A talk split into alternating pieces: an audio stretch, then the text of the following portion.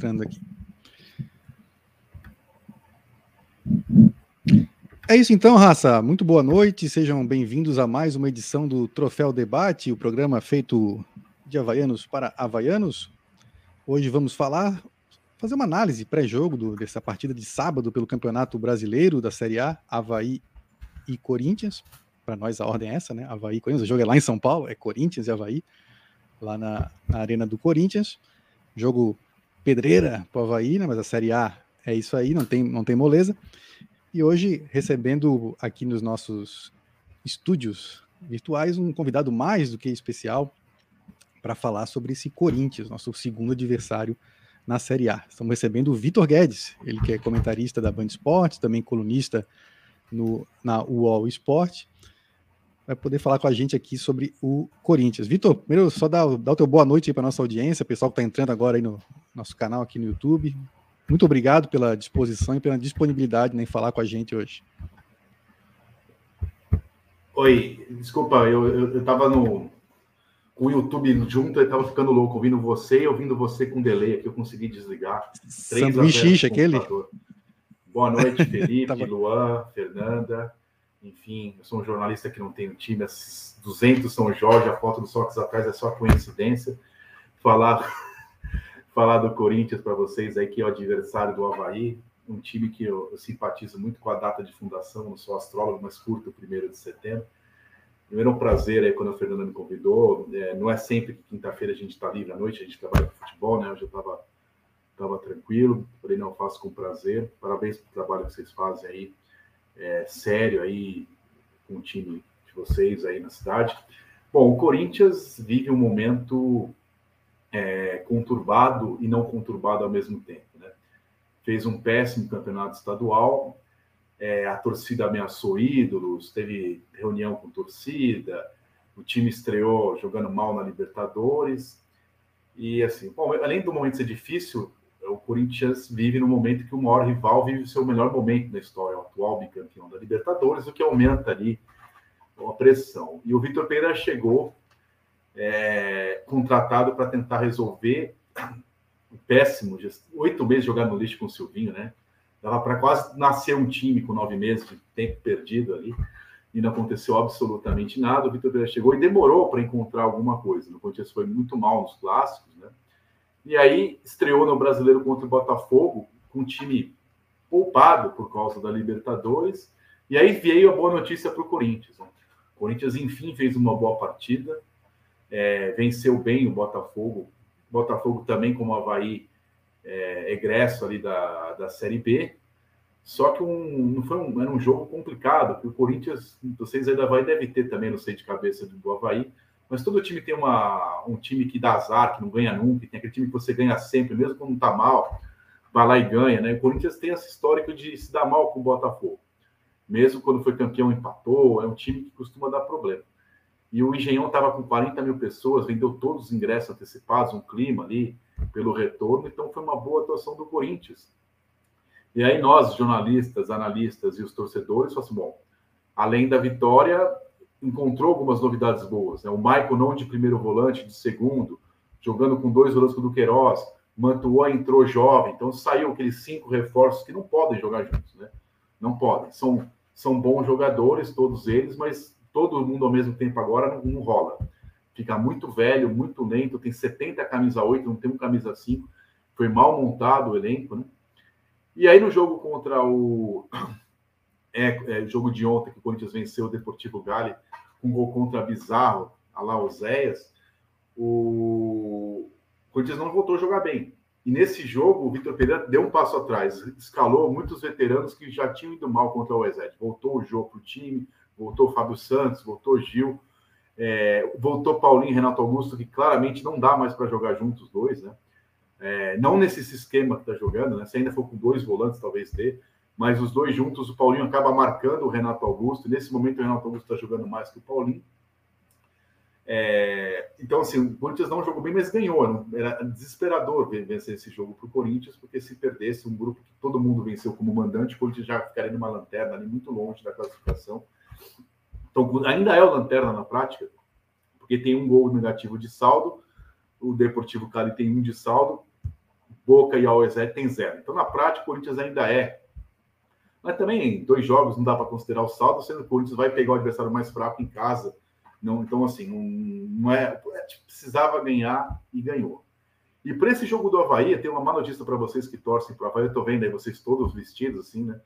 Eu imaginei vocês de preto e branco como eu hoje. Vocês devem ter bastante simpatia pelo preto e branco. É, eu, eu, eu, confesso, assim, só porque eu sou odiado em vários lugares, só para ser odiado aí em Floripa, também eu tenho simpatia pelo preto e branco. Não tenho simpatia por aquele verde ali que tem no símbolo do Figueirense, então vou ficar neutro aqui.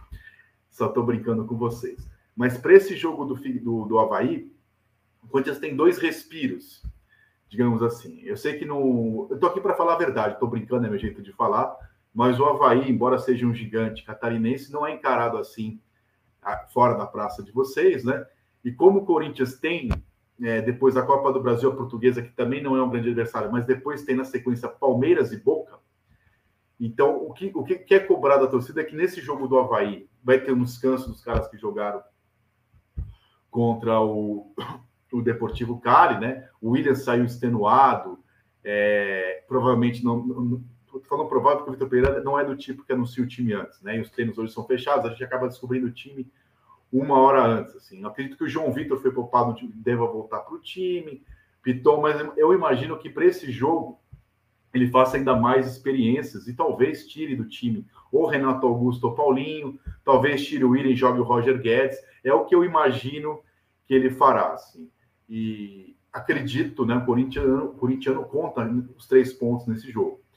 É, talvez contasse com um empate contra o Botafogo, precisava ganhar porque o clima estava bélico, né? né?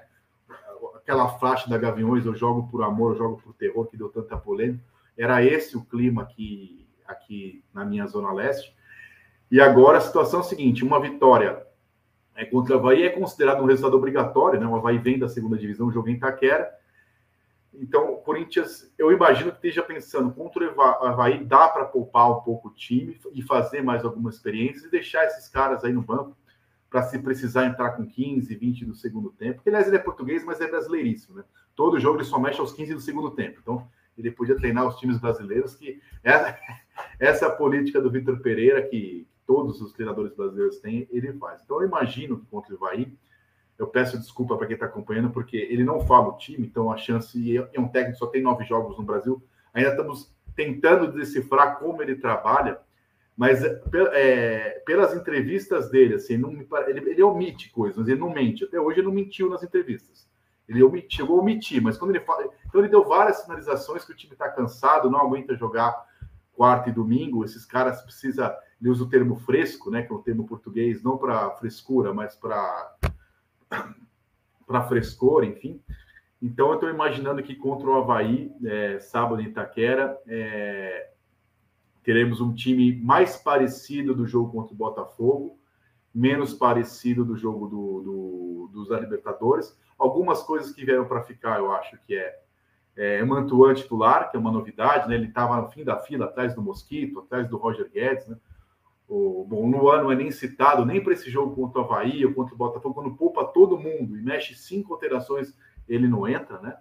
Então, são, são cartas aí fora, fora do baralho. Agora, eu imagino que o Corinthians tem um grande público nesse jogo, não 40 mil como tem jogado no jogo da Libertadores, né? Mas dificilmente o Corinthians joga aí para menos de 30 mil pessoas. É, se bem que eles estão fazendo um preço lá que eu vou te falar, eles querem acabar com a dia do Corinthians num jogo só. Tá difícil torcer para o Corinthians, né?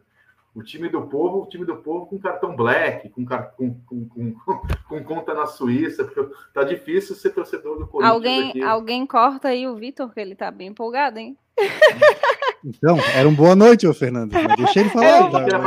boa noite, boa noite, Não, brincadeira, brincadeira. Não, não mas é. É... Eu achei que era para falar tudo do Corinthians. Que não, mas é porque... do Vitor que cortou na hora ali, ele não, acho que ele não me entendeu. E eu não falei boa noite, hein? Boa noite. Falou, boa noite. Primeiramente, boa noite. Eu vou, vou emendar, então. Boa noite, pessoal. Esse é o nosso convidado. Não, é, é um prazer te ter aqui, Vitor. É, a gente já, já se fala há algum tempo e eu acompanho teu trabalho. É, na, ninguém melhor, talvez, para falar do, do Corinthians que, que tu, assim, né? Então, é, foi o primeiro nome, com certeza, que me veio a cabeça para trazer aqui. O Vitor, para quem não, não conhece, gosta muito do VAR e é amante da posse de bola. São as duas paixões dele, né? Sim, ele adora. Contém Mas, ironia, é, é isso? Contém muita ironia. Mas assim, é, é, um prazer, obrigada por ter aceito, né? E eu te interrompi porque tem muito assunto e a gente tem muita coisa em comum também, para falar do Havaí nesse meio aí.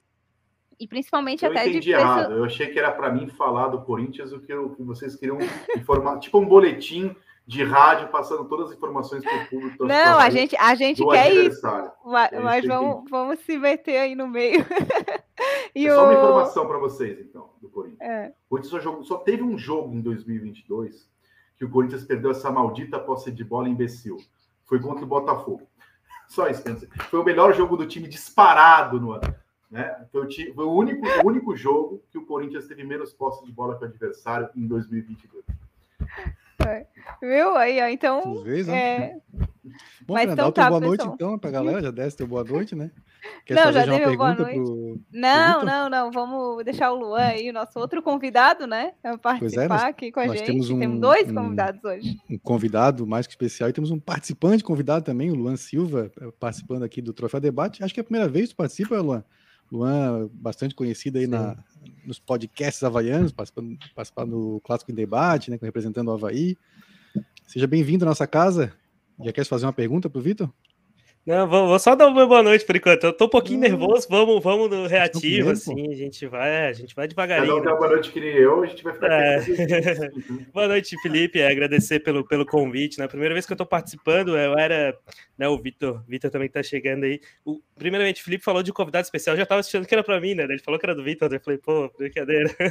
Mas tudo certo. Participante convidado, é, é um pouco é, diferente. Obrigado, obrigado. Faz uns cinco anos mais ou menos que eu escutava o Felipe falando aqui no Troféu Havaí, então para mim é muito muito especial tá aqui, né? Primeira vez, estou um pouquinho nervoso, guri da base, assim, entrando, mas tá tudo certo. É, boa noite também a Fernando, boa noite ao Vitor. Vamos tentar falar um pouquinho do Havaí, que tá todo mundo iludido com Barroca, será? Que botando três, três homens no meio-campo ali. Vamos ver o que, que a gente achou do jogo contra o América e do jogo, quem sabe, mais difícil dessa primeira etapa do Havaí, né? Que o Havaí vai enfrentar o Curitiba, vai enfrentar o Goiás, o, o América e o Corinthians fora de casa, sempre um desafio muito grande. Então vamos, vamos é, falar um pouco da expectativa. Então, eu quero perguntar para o Vitor também. Já, já, já que é para perguntar, então já vou perguntar. Não, eu ia dizer, ele só ia é, dar boa pergunta, noite, cara. ele é, vai. É, não, queria ver o que ele achou mais ou menos do Mantuan, que ontem eu, eu vi um pouquinho de canto, assim, a partida contra, contra o Deportivo. Chamou bastante atenção. É, várias jogadas eu vi que saiu ali pelo lado a direito do, de ataque do Corinthians. Se acho que ele pode vir a ser Acho que nesse jogo não, né? Mas vi uma peça importante no Corinthians, é um Atlético vai ter que ficar um pouquinho mais de olho, além de todos os outros, né? Porque daí eles tiram do banco Roger Guedes e Juliano, fica meio complicado assim. Mas não sei se falar um pouquinho sobre o Mantuan e pedir também o Bressan e para o Arthur Chaves ficar de olho nessas bolas rebatidas, caso vier do goleiro, para não meter pro gol, né? De preferência. Bom, vou, vou prometo ser menor que meu boa noite. É, o Mantuan, ele é um garoto promissor da base do Corinthians. O irmão dele já teve chance, né? Tem dois, tem dois Mantuan que eram da base. Ele é o melhor dos dois. Teve uma contusão muito grave e ele foi mal aproveitado com o Silvinho Cursuefa, porque colocava ele de centroavante. Ele nunca foi centroavante na base.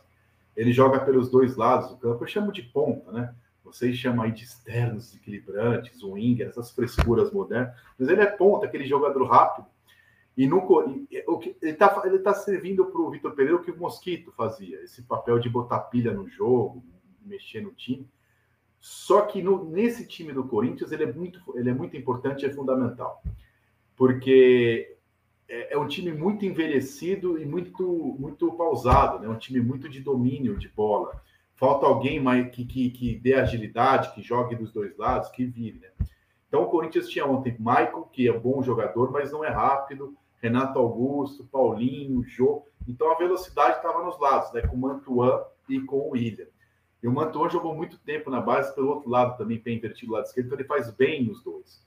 Embora não seja dele a nove, jogou algumas vezes até por falta de opção, então ele é um atacante jovem que põe pilha dos e ele consegue fazer as três funções no, no ataque, mexer de lado.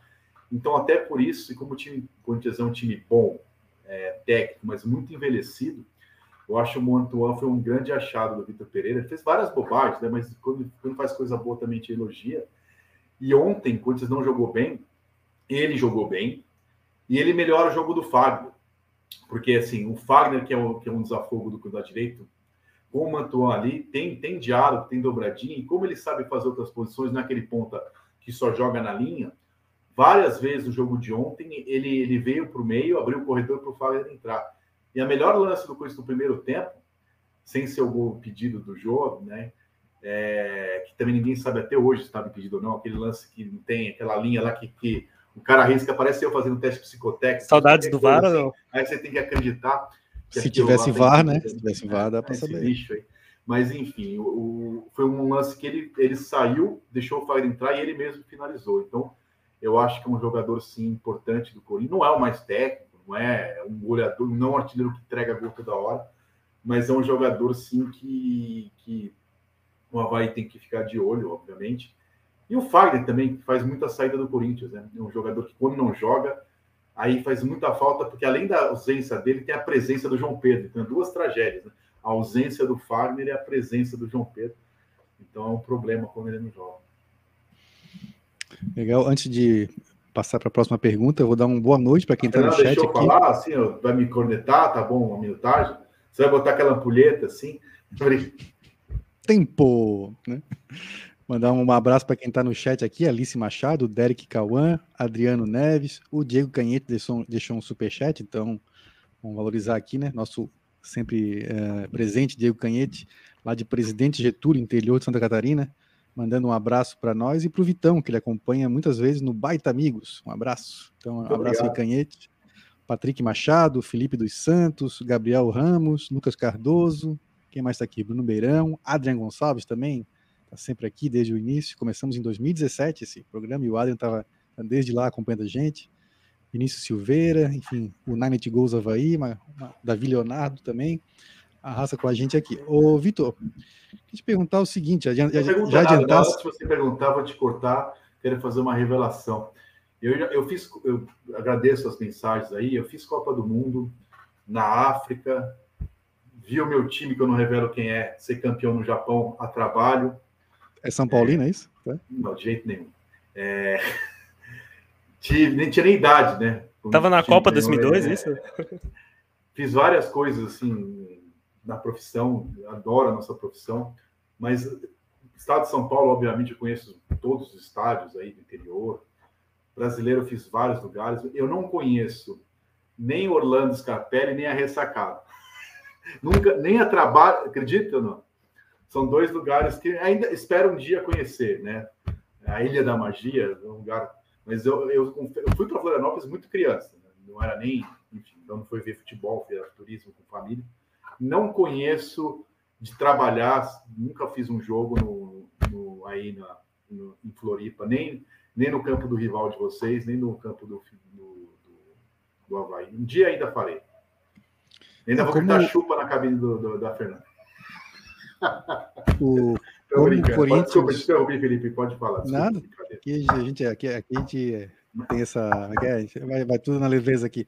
Como o Corinthians raramente caiu só uma vez para a Série B, tá sempre na Série A, eu espero que tu nunca tenhas que ir o Scarpelli. Mas na ressacada tu vai muitas vezes. Mas é o seguinte, eu te perguntar, já tem... ah, lembrei. Tu adiantasse assim vários assuntos aí na, na, no teu boa noite, mas eu queria é, falar um pouquinho uh, sobre não, como adiantasse, não dá para ter muita certeza de que time do Corinthians que vai estar né, em campo contra o Havaí, mas estava vendo informação hoje que o Vitor Pereira, teu xará, usou 22 jogadores nos últimos três jogos, ele tem rodado bastante o elenco e, e o, o, time do Botafogo, que jogou contra o Botafogo era mais jovem, como tu citaste, do que o time que jogou contra o, o Deportivo Cali, que era, aí entraram aqueles jogadores mais experientes, que todo mundo conhece, Renato Augusto, Paulinho, William, Gil, né, essa, essa turma que né, todo mundo no Brasil conhece, né, jogadores bastante rodados, com, de Copa do Mundo, de muita qualidade, mas um pouco mais veteranos já, né. Mas o, o time que tu gostas mais é aquele do Botafogo. Assim, se tu fosse o Vitor Pereira lá, tu entraria com esse time contra o Havaí, um time mais leve, vamos dizer, um time mais rápido? Seria um mix, né? É, mas mais perto do Botafogo. O jogo do Botafogo, o Corinthians chegou a ter, no segundo tempo, nove moleques da base. É, terminou assim, sendo que um era o Cássio, os outros dois, Cássio, que é goleiro, e o outro João Pedro, que jogou porque o Fagner cumpria a suspensão da expulsão do ano passado ainda. Né? E assim, e o Renato Augusto foi poupado. Então, assim, no meu time, o jogo do Botafogo, o Renato Augusto e o Fagner, que não jogaram, são titulares indiscutíveis. Então, voltariam os dois, sem dúvida.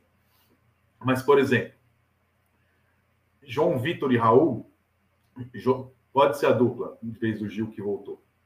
O Gil não está no melhor momento. Ele tirou, inclusive, o João Vitor, que é o melhor dos dois. Então, assim, dá para jogar os dois. Piton jogou bem e fez gol, mas o Piton é um problema. Eu até escalaria ele contra o Havaí. Mas não sei se eu escalaria contra o Palmeiras, contra o Boca, porque o Piton ele, ele é mais novo, mais rápido que o Fábio Santos, tem mais gás. Ele apoia muito melhor, mas marca muito mal. Então ele é um, ele é um lateral esquerdo que apoia, faz gol, cruza, mas atrás é uma tragédia, né? Tomou um baile do, do, do Palmeiras, foi muito mal contra o São Paulo, falhou um gol do São Paulo aos 50 segundos. Ontem ele entrou no jogo, apoiou bem, mas o, o já fez duas jogadas pelo setor dele, então eu tenho um pouco dessa dúvida. O Duqueiroz tem que jogar, porque quando ele joga, o Michael melhora o futebol, aí você diminui uma, um jogador no meio de campo, né? Então o William tem que jogar, Renato Augusto tem que jogar, Roger Guedes, se não fosse um morto, né? Roger Guedes é. Eu, eu... Olha, tem dois casos no Corinthians, no e Roger Guedes, que eu, eu tenho minha religião, eu sei que seu programa aqui não é um programa de religião, mas eu sou espírita, e nós espíritas, todos nós temos uma alma, né? O Luan e o Roger Guedes, ele põe minha fé em, eu fico, eu ponho minha fé em, dúvida, assim, eu fico em dúvida se eles têm alma. Assim. Eu sempre tenho essa dúvida, assim, será que eles têm alma? Então, eles fazem até eu pensar em mudar de religião, porque eu sempre acreditei que todo ser humano tem alma. Tá? Aí eu vejo o Roger Guedes e o Luan jogar falo, não, é pegadinha do Allan Kardec. Não é possível, eles não têm alma. Então, tem, tem, tem tudo tem tudo isso, mas o jogo do Corinthians não dá para jogar, velho. Juliano, Roger Guedes, William, é, Paulinho, estou esquecendo um, dos cinco contratados. Incluindo eles, tem o Jô é, Velho, Fábio Santos, Gil, Fagner, Cássio. Eu acho que todos eles, ou quase todos eles, têm condições de jogar na Série A, Libertadores e no Corinthians. Mas não todos juntos. Esse é o problema. O time fica muito velho, muito lento, muito fácil de marcar. Eu acho que muito por isso que o Mantuan virou titular, porque ele dá essa. Mas é pouca coisa ainda. O William, apesar da idade, ele é, ele é um cara que, quando está bem, ele dá velocidade, dá ritmo. Então, assim, meu time é, teria a zaga jovem, né, que eu falei, Raul e João Vitor, o Fagner tem que jogar. Aí Piton e Fábio Santos dá para fazer essa alternada. Contra o Havaí, escalaria o Piton, que é um jogo em casa para atacar. Não sei, e deixaria o Fábio Santos, que faz muito melhor a linha de quatro, para um adversário de mata-mata, ou mais forte, ou fora de casa. Se fosse o jogo na ressacada e não, e não, não na Neoquímica Arena. Mas assim, o time que jogou ontem tinha Jô no ataque, Paulinho, Renato Augusto, Fábio Santos, Gil, Fábio, era overdose, é muita lentidão facilita demais quem veio para marcar. Eu acho é, que o sub-40 é bom assim, né? Eu acho que o é um sub-40, né? É. Eu imagino, não sei se vocês, aí vocês vão me dizer, que o Havaí vai vir parecido com o que veio o Cali. O, ontem o goleiro do Cali caiu com um minuto e meio. Um minuto e meio ele se jogou no chão e já fez cera. O Cali veio para jogar é, desde o começo por empate. Eu, eu acho pouco provável que o Havaí jogue diferente, né? É, é então, assim, e esse time se provou lento para furar retranca, né?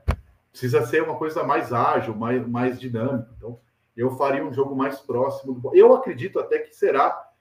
Só não sei se é porque ele pensa como eu, que é melhor, mas por realmente por poupar, porque os caras jogaram quarta-feira. Então eu tenho essa dúvida ainda. Eu acho que ele ainda não se convenceu que esse é o time, ou se convenceu, mas por uma questão de hierarquia, até mexendo aos poucos, para não chegar com os dois pés na porta e falar, mudei. Então, assim, ó, tirem um. Só que ontem, se não ganhasse, acabava a Libertadores para o Corinthians. Então ele arriscou muito. Porque não adiantaria ganhar depois. Ontem, se perde o jogo ontem, o Corinthians está fora, com duas rodadas. É um grupo muito complicado para quem que os mandantes estão ganhando. Se você perde em casa, adeus. É, então, eu queria muito que o Havaí estacionasse esse ônibus aí do Cali, que caísse com um minuto e meio. Saudades do Claudinei. É, mas o que a gente tem visto do Barroca é justamente o contrário, sabe, Vitor? É o, a posse de bola, É sair jogando, é, sair jogando lá de trás. É, eu não sei como é que vai ser o Havaí, porque assim, teve um período do Barroca no estadual, mas ele já chegou numa pressão, num fogo, não teve tempo de treinar nem nada. Então, é um caso à parte. Aí veio esse período que o Havaí conseguiu treinar bem, se não, se não me engano, foram três, quatro semanas. Fez um, um, Assim, eu acho que a gente pode dizer que foi o melhor jogo do Havaí no ano contra o América, né? Eu acho que a gente não, não tinha visto um, um Havaí jogando desse jeito esse ano ainda. Só que ele estava em casa com o América, daí ao contrário, completamente fechado, né? Que não quis jogar na ressacada. E a incógnita que fica é: Barroca vai manter isso contra o Corinthians, na casa do Corinthians? Eu não queria acreditar que fosse verdade, mas eu, eu acho que ele vai manter. Eu queria que ele conseguisse ter dois Havaís nessa situação. E quanto o Corinthians, realmente, fechar mais a casinha, tentar não, não dar tanto espaço, e, e ainda mais se né, o Corinthians vier com um time desse mais leve, como foi com, com o Botafogo, assim.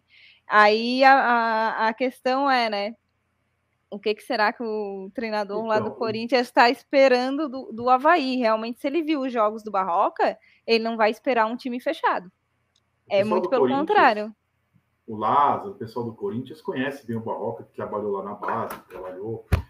É, assim, o Havaí, vou falar uma coisa antipática, ainda mais um programa feito por havaianos para havaianos. Mas o Havaí, no, no, estado de Santa Catarina, se ele não for o maior, é um dos maiores, é o grandão. Ele é como aqui, Corinthians, Palmeiras, São Paulo, Flamengo e Vasco no Rio, é o time a ser batido. Né? É, ainda que não ganhou o campeonato, foi o Brusque, né? Eu torci contra, porque a minha simpatia pelo velho da Van é zero. Né? Então, já que você gosta de polêmica, tá aí mais uma, Fernando. Mas, enfim, o Havaí aí é um time a ser batido. Contra o América, o América na Libertadores, que não era força máxima, assim, fora de casa, o América também não tem um tamanho, é um tamanho parecido com o do Havaí, é, embora está no momento melhor, é um jogo que o Havaí em casa, até porque se você não ganhar do América em casa, para você pensar em 45 pontos é complicado, é o jogo que o time tem que ganhar. Eu imagino que a conta do Havaí seja para se manter na divisão. Se vier coisa a mais, beleza, mas se eu, eu sou um treinador, preciso fazer um cálculo bom, do América em casa, eu tenho, óbvio, eu posso perder para o América é mais fácil do que ganhar do Corinthians, do que do Flamengo, enfim. Agora, conhecer a lógica aponta aqui em Itaquera um ponto tá ótimo, né? Agora, o Barroca não fez isso no Botafogo quando ele caiu. Não fez isso em vários times. É aquela posse de bola pela posse de bola, às vezes sem ter no time 10 craques para tocar a bola. Por isso, eu torcesse para o Havaí, eu não gostaria de ter o Barroca como treinador. Não acho que. Eu acho que pode até ser um campe, é, campeão catarinense pelo Havaí, porque ele está dirigindo um, um grande time no estado dele. Agora, no Brasil, na Série A, na Série B talvez também fosse possível. Na Série A, esse jogo com esse time do Havaí, esse orçamento do Havaí, não é o time, né? O Havaí não tem orçamento para competir com os times de São Paulo, de Minas e do Rio Grande do Sul, do Inter, né? Que o Grêmio não está. Então, esse tipo de jogo, é, que o Barroca, eu não lembro do Barroca fazer outro jogo, nem no Corinthians, nem no Botafogo, nem no Havaí. Então, é assim, não funciona assim, ó. Hoje é Itaquera, agora muda tudo aí, pessoal. Então, eu, eu, eu não sei quem o. O Havaí teve problemas com o presidente, né? Teve troca, teve confusão. Vocês conhecem muito melhor a história que eu. Que teve eu eleição ano passado. É, o que eu sei é de ler imprensa, ler que, que sai daí, não estou no dia a dia como vocês, mas eu, assim, de longe, mas conhecendo a história, o orçamento do Havaí, o elenco da gente ver jogar e o treinador, eu acho que não combina para esse momento do clube. É, eu não, não espero estar errado, não tem nenhuma antipatia pelo Havaí, não quero decretar aqui a queda do Havaí, mas fiz até naquelas coisas que a gente faz para tomar tapa de torcedor depois. Você falou isso, quando fazem, quem você acha que vai cair? Eu coloquei o Havaí entre os quatro. Pelo orçamento, porque quando o time volta da Série B, seja ele qual for, sempre é mais difícil se manter. E porque eu achei uma opção errada essa manutenção aí do. Não acho que o treinador. Não acho o Claudinei nenhum gênio, hein? Mas para o tipo de futebol que, que é possível fazer para se manter, é, é, é um, tem que fazer uma coisa muito mais Lisca doido, muito mais Claudinei, muito mais Carilli, do que Barroca, né? Mas enfim, eu espero é, que vocês tenham bastante sorte a partir da terceira rodada e que amanhã ele faça esse joguinho aí, gincana, que não serve para nada. Posso só complementar aqui, Felipe, um pouquinho também a fala da Fernanda, é que a gente, é, bem, bem nisso que tu acabou de falar, Vitor, que a gente não teve a experiência do Alves jogar com um time que obrigasse o Alves jogar no campo de defesa, né? Como bem falou, o Alves jogou contra o Brusque, jogou um clássico, é, o Havaí não, a gente não teve um jogo, sei lá, por exemplo, Atlético Paranense fora de casa, o Bragantino, por exemplo, né, nem ser uma, é, entre aspas, uma camisa pesada, que hoje a gente vê que muitas vezes não, não conta tanto, a gente não teve isso de experiência para ver o Barroca né, atuar. Se ele quis evoluir como treinador, que era uma das críticas que vocês sempre, que todo mundo faz sobre ele, é, dá para ver também que contigo também, ele tinha que mudar, ele teve tempo para treinar, quem sabe ele, ele mudou alguma coisa nesse tempo, mas ele já colocou três no meio campo, como a gente já falou antes, já é alguma coisa, ele jogava com quatro atacantes antes aqui no estadual, para te ver como é que era o nível do Barroca, né? E me perdi na pergunta, mas é, é isso aí, tá tudo certo. Não, não fica nervoso, não fica nervoso. É, o não, outro tá, tá nervoso, coisa... é o peso da estreia. É, é, o, é o peso da estreia. Não, mas é, é isso, assim, é, o, o Vitor, que a gente tá iludido com o Barroca, a gente brinca com isso, né? Pelo jogo contra o América, assim, mas o que tu falou foi o que eu acabei até dizendo no programa passado, que foi antes do jogo que eu, pensando para o Havaí na Série A, não é o treinador que eu, que eu escolheria, assim. O Havaí, eu acho que nessa... Que bom, né? O Havaí mudou o presidente, teve é, as eleições, entrou numa onda de profissionalizar vários setores que precisavam ser profissionalizados, que precisavam evoluir. E eu, só que eu acho que assim, tu entrar, tu tá numa Série A. Então, tu precisa do, da verba de uma Série A, precisa se manter. Então, às vezes, na, nessa questão de treinador, não deveria ter sido pensado a tão longo prazo.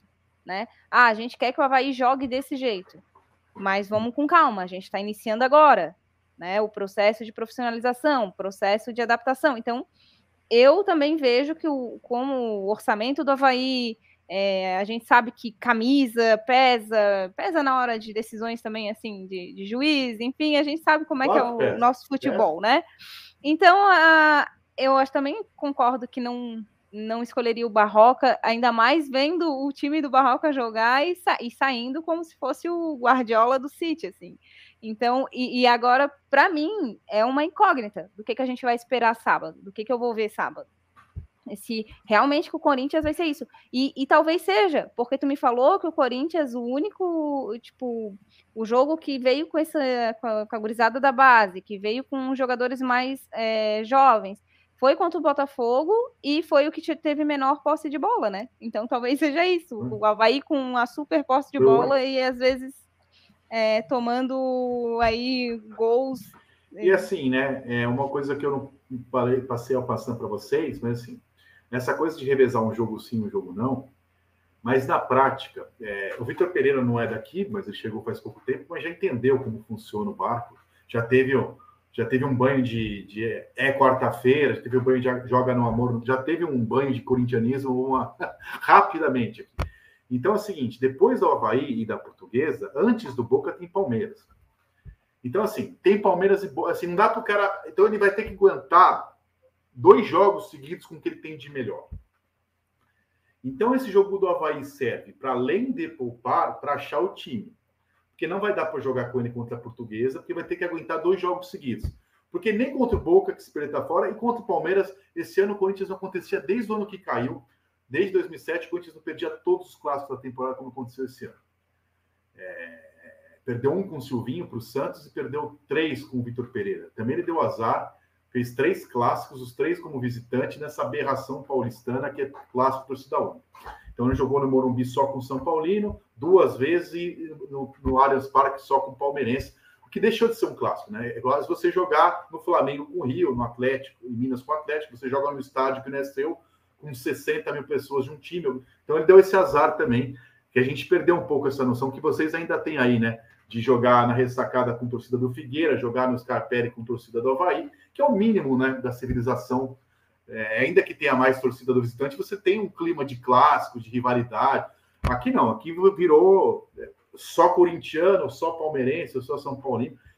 Então, assim, ele vai ter que aguentar com o Havaí e contra a portuguesa, um gás, segurar, fazer fôlego para jogar dois jogos com o pé embaixo, que a torcida não vai aceitar.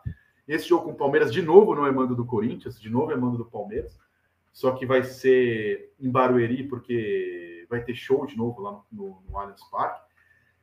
Então ele já entendeu, assim, esses dois jogos eu tenho que ganhar. Só que assim, o Havaí, vou dar uma boa notícia para o Havaí, vai. Só tenho boa notícia para vocês, Barroca, já, já decretei aí a falência do Havaí. Antes que vocês me matem, façam um eboco o meu nome, põe meu nome na boca do saco. O Havaí tem uma coisa que vai ajudar o Havaí esse ano, talvez, na manutenção. É, uma, porque pode mudar de técnico, né? Não tem limite, então vocês podem arrumar um técnico, né? Mas uh, fora isso, estou brincando. É, com a Sul-Americana e com a Libertadores, o Havaí vai pegar muitos adversários. Já pegou o América antes, não força máxima. O Havaí é um dos poucos times do campeonato que disputa só o campeonato brasileiro. O Fortaleza, por exemplo, perdeu para o Cuiabá em casa por quê? Porque apostou jogar com todos os reservas para jogar a Libertadores. Jogou contra o River. Não, não aguenta jogar esses dois jogos. Então, vários adversários que, que na história habitam mesmo habitat da tabela que o Havaí estão divididos ali. Então é a chance do Havaí ali fazer uma gordura para se manter. Eu acho que, mesmo com o time misto do Corinthians, o Corinthians é favorito Itaquera, é inegável isso. Mas o Havaí vai pegar. Eu não sei se o América não tivesse na Libertadores, tivesse com a força máxima, pensando só nesse jogo, se seria. Podia até dar Havaí, mas foi um massacre, né? Foi, foi um vareio do Havaí. O Havaí foi o melhor jogo inteiro. Né? pelos melhores momentos, né? Eu não vi o jogo, eu vi o relato de vocês e vi os melhores momentos. O Havaí, pelo que eu vi, jogou melhor o jogo inteiro. Né? Então, o Havaí tem essa vantagem física e, e de foco em relação a vários adversários. Talvez esteja aí a chance, porque é, imagina, elenco por elenco, orçamento por orçamento e treinador que escolheu, o Havaí, infelizmente, para mim, é um dos. Havaí, Goiás, Juventude é, e Cuiabá foram os quatro. Quando, fala quatro aí. E eu acho que o Santos e o Inter, dos grandes de camisa, dos 12 chamados grandes, são os que têm mais risco de, de cair nessa zona aí e ter, ter que lutar para não cair. Posso eh, aproveitar esse teu gancho que tu falou sobre a parte física e tal? Eu queria comentar um pouquinho qual é a tua visão sobre a cidade elevada, por exemplo, do Corinthians, que a gente acabou vendo ano passado, o Havaí na Série B, proporcionalmente, assim, acabava tendo uma defesa com uma, a média acima de 30 anos e tal. É, é só a idade conta? Até que ponto isso vai? Ou se tu é obrigado a ter uma, uma um, jogadores mais jovens ali no, no meio campo, até no, no, no, campo, né? Que até eu vi um estudo falando aqui que o Corinthians tinha uma das médias de idade mais altas, junto com o Havaí, inclusive, isso que não, não me surpreende nada. Então, até que ponto tem que ter essa rejuvenescer os atletas, ou se só a idade em si assim, não, não, não conta tanto pro, pro atleta? é, conta. É, é idade, todos os números, né? Também é outra coisa que eu dei número, né? Posse de bola, vale número. Mas assim, números sem, sem análise, né? Porque o número sozinho fala o que você quiser. Futebol de hoje é absolutamente intenso. E o Corinthians tem, tem veteranos que não são intensos. Assim, se, por exemplo, o Cássio é goleiro. O goleiro não entra nessa conta. Goleiro, então, assim, a média idade sozinha não quer dizer nada. Agora o jogo. O Jolie, até para ele avisar a mulher que não vai voltar para casa, demorou três dias. Imagina para ele voltar para recompor a, a defesa. Não, não, não ajuda. O, o Fábio Santos não aguenta mais jogar como ele aguentava. E ele é um jogador físico, não é um jogador craque de bola. Ele depende do físico para jogar. E o Corinthians teve uma semana de folga porque foi eliminado na semifinal do Paulista. Senão não teria tido. E se não, se for avançando na Copa do Brasil na Libertadores, o Corinthians joga até a Copa do Mundo sem nenhuma quarta-feira ali. É, o Corinthians, o Flamengo, o Palmeiras, né? Quem está na, tá na Copa no Brasil e na Libertadores jogará até a Copa do, até acabar o Brasileiro sem nenhuma quarta-feira se não for eliminado de nada. Como ninguém quer ser eliminado, então a solução é você cair fora, você rejuvenescer a equipe e, e não dá para ser todo mundo junto. É, e no mesmo setor, né? O Corinthians tem Paulinho, Renato. O Corinthians teve um elenco muito mal montado. Um elenco caro, veterano e mal montado. Por que mal montado? O Corinthians não tem um camisa 5, não tem um camisa 6 pronto, que o Piton não está pronto e o Fábio Santos já caiu de maduro. É, não tem reserva, agora contratou é, um português, reserva do Fagner. Então o Corinthians, assim, o Juliano é bom jogador? É muito bom jogador. O Paulinho é bom jogador? É. Mas para fazer a função de oito, o Renato Augusto faz. Precisa de três jogadores? Não dá para jogar os três. Se você, ah, é bom ter reserva. É bom ter reserva quando você tem dinheiro para ter reserva você tem outras posições. Você tem três ótimos meia-direitas e não tem outras posições. Aí joga o jogo de centroavante, quando não joga, trouxe o Juliano Moraes com 35 anos. Então o elenco do Corinthians é muito desigual em veterano. E aí, contra o São Paulo, na semifinal, tomou um vareio que físico. Quem, o São Paulo botou no banco Miranda, botou no banco Arboleda, botou no banco Reinaldo, todos os velhinhos do São Paulo ficaram no banco. Quem acabou com o jogo foi Nestor, Pablo. Então, o Corinthians perdeu o jogo no físico, né? E depois desse jogo, acho que caiu a ficha do Vitor Pereira e começou a fazer algumas mudanças. Só que aí teve uma recaída nesse último jogo, né? Então, eu acho que a, solução para o Corinthians nesse elenco, que não vai mudar até o final do ano, é rejuvenescer. A não ser que você tenha veteranos padrão Cafu, esses caras que não cansam nunca, o Zé Roberto, que jogou até os 40 anos. Se você tem cinco veteranos, quatro no meio de campo, não há time que, que aguenta. O Havaí, é, vale para o Havaí, é, é que o Havaí se você tiver veteranos concentrados na zaga, é, no gol, é, e o Havaí tem um problema. O problema Barroca é parecido com o Vitor Pereira. São treinadores que exigem, não, exigem mais do físico. Se você joga estilo Carilli, linha baixa, marcando, bem posicionado atrás, agora o Corinthians quer o quê? Agredir, intensidade, jogar marcando lá em cima, vai linha no meio de campo da defesa. Isso exige mais do físico. E aí pesa ainda mais para você jogar como o Vitor Pereira quer, você precisa de mais preparo físico do que você joga posicionado. Então, o que ele pediu contra o São Paulo, ele reclamou, mas não tinha como fazer. Jogou na quinta-feira, foi jogar domingo, não tinha perna, né? Então, para o caso do Corinthians, se não rejuvenescer, eu, até escrevi isso antes do jogo do Botafogo. Ou muda o esquema ou muda os jogadores. Porque é impossível jogar como ele quer com esses jogadores. E para mim isso está bastante claro. Posso pois é, só. É, então vai, então, tá assim. agora, é, é, agora foi. Empolgou, hashtag não, empolgou, vai. É que esse, esse, problema do Alvei, curiosamente, nesse ano, a, a def, linha defensiva, por exemplo, que atuou contra o América, só o Cortez, que era um jogador, né? Como tu comentou que goleiro a gente tira dessa conta, né? O próprio Bressão, o Arthur, o Kelvin também eram jogadores mais novos. É, o Bruno, talvez ali o Muriqui também, mas não era, não era tão concentrado assim como é o caso do Corinthians. Só uma perguntinha, e o Duqueiroz, pode ser aproveitado nesse time, um, um volante ali que pode rejuvenescer? Desculpa, Felipe. É, contra o Botafogo foi a solução. O Corinthians não tem um camisa 5-5. O único 5 do elenco é o Xavier, que está muito abaixo e não está sendo selecionado. O Duqueiroz também é um 8, como é o Maico, mas os dois juntos foi o melhor momento do Corinthians. Tanto que eu fui um dos analistas, não fui o único, que falei, bom, ele encontrou o meio de campo.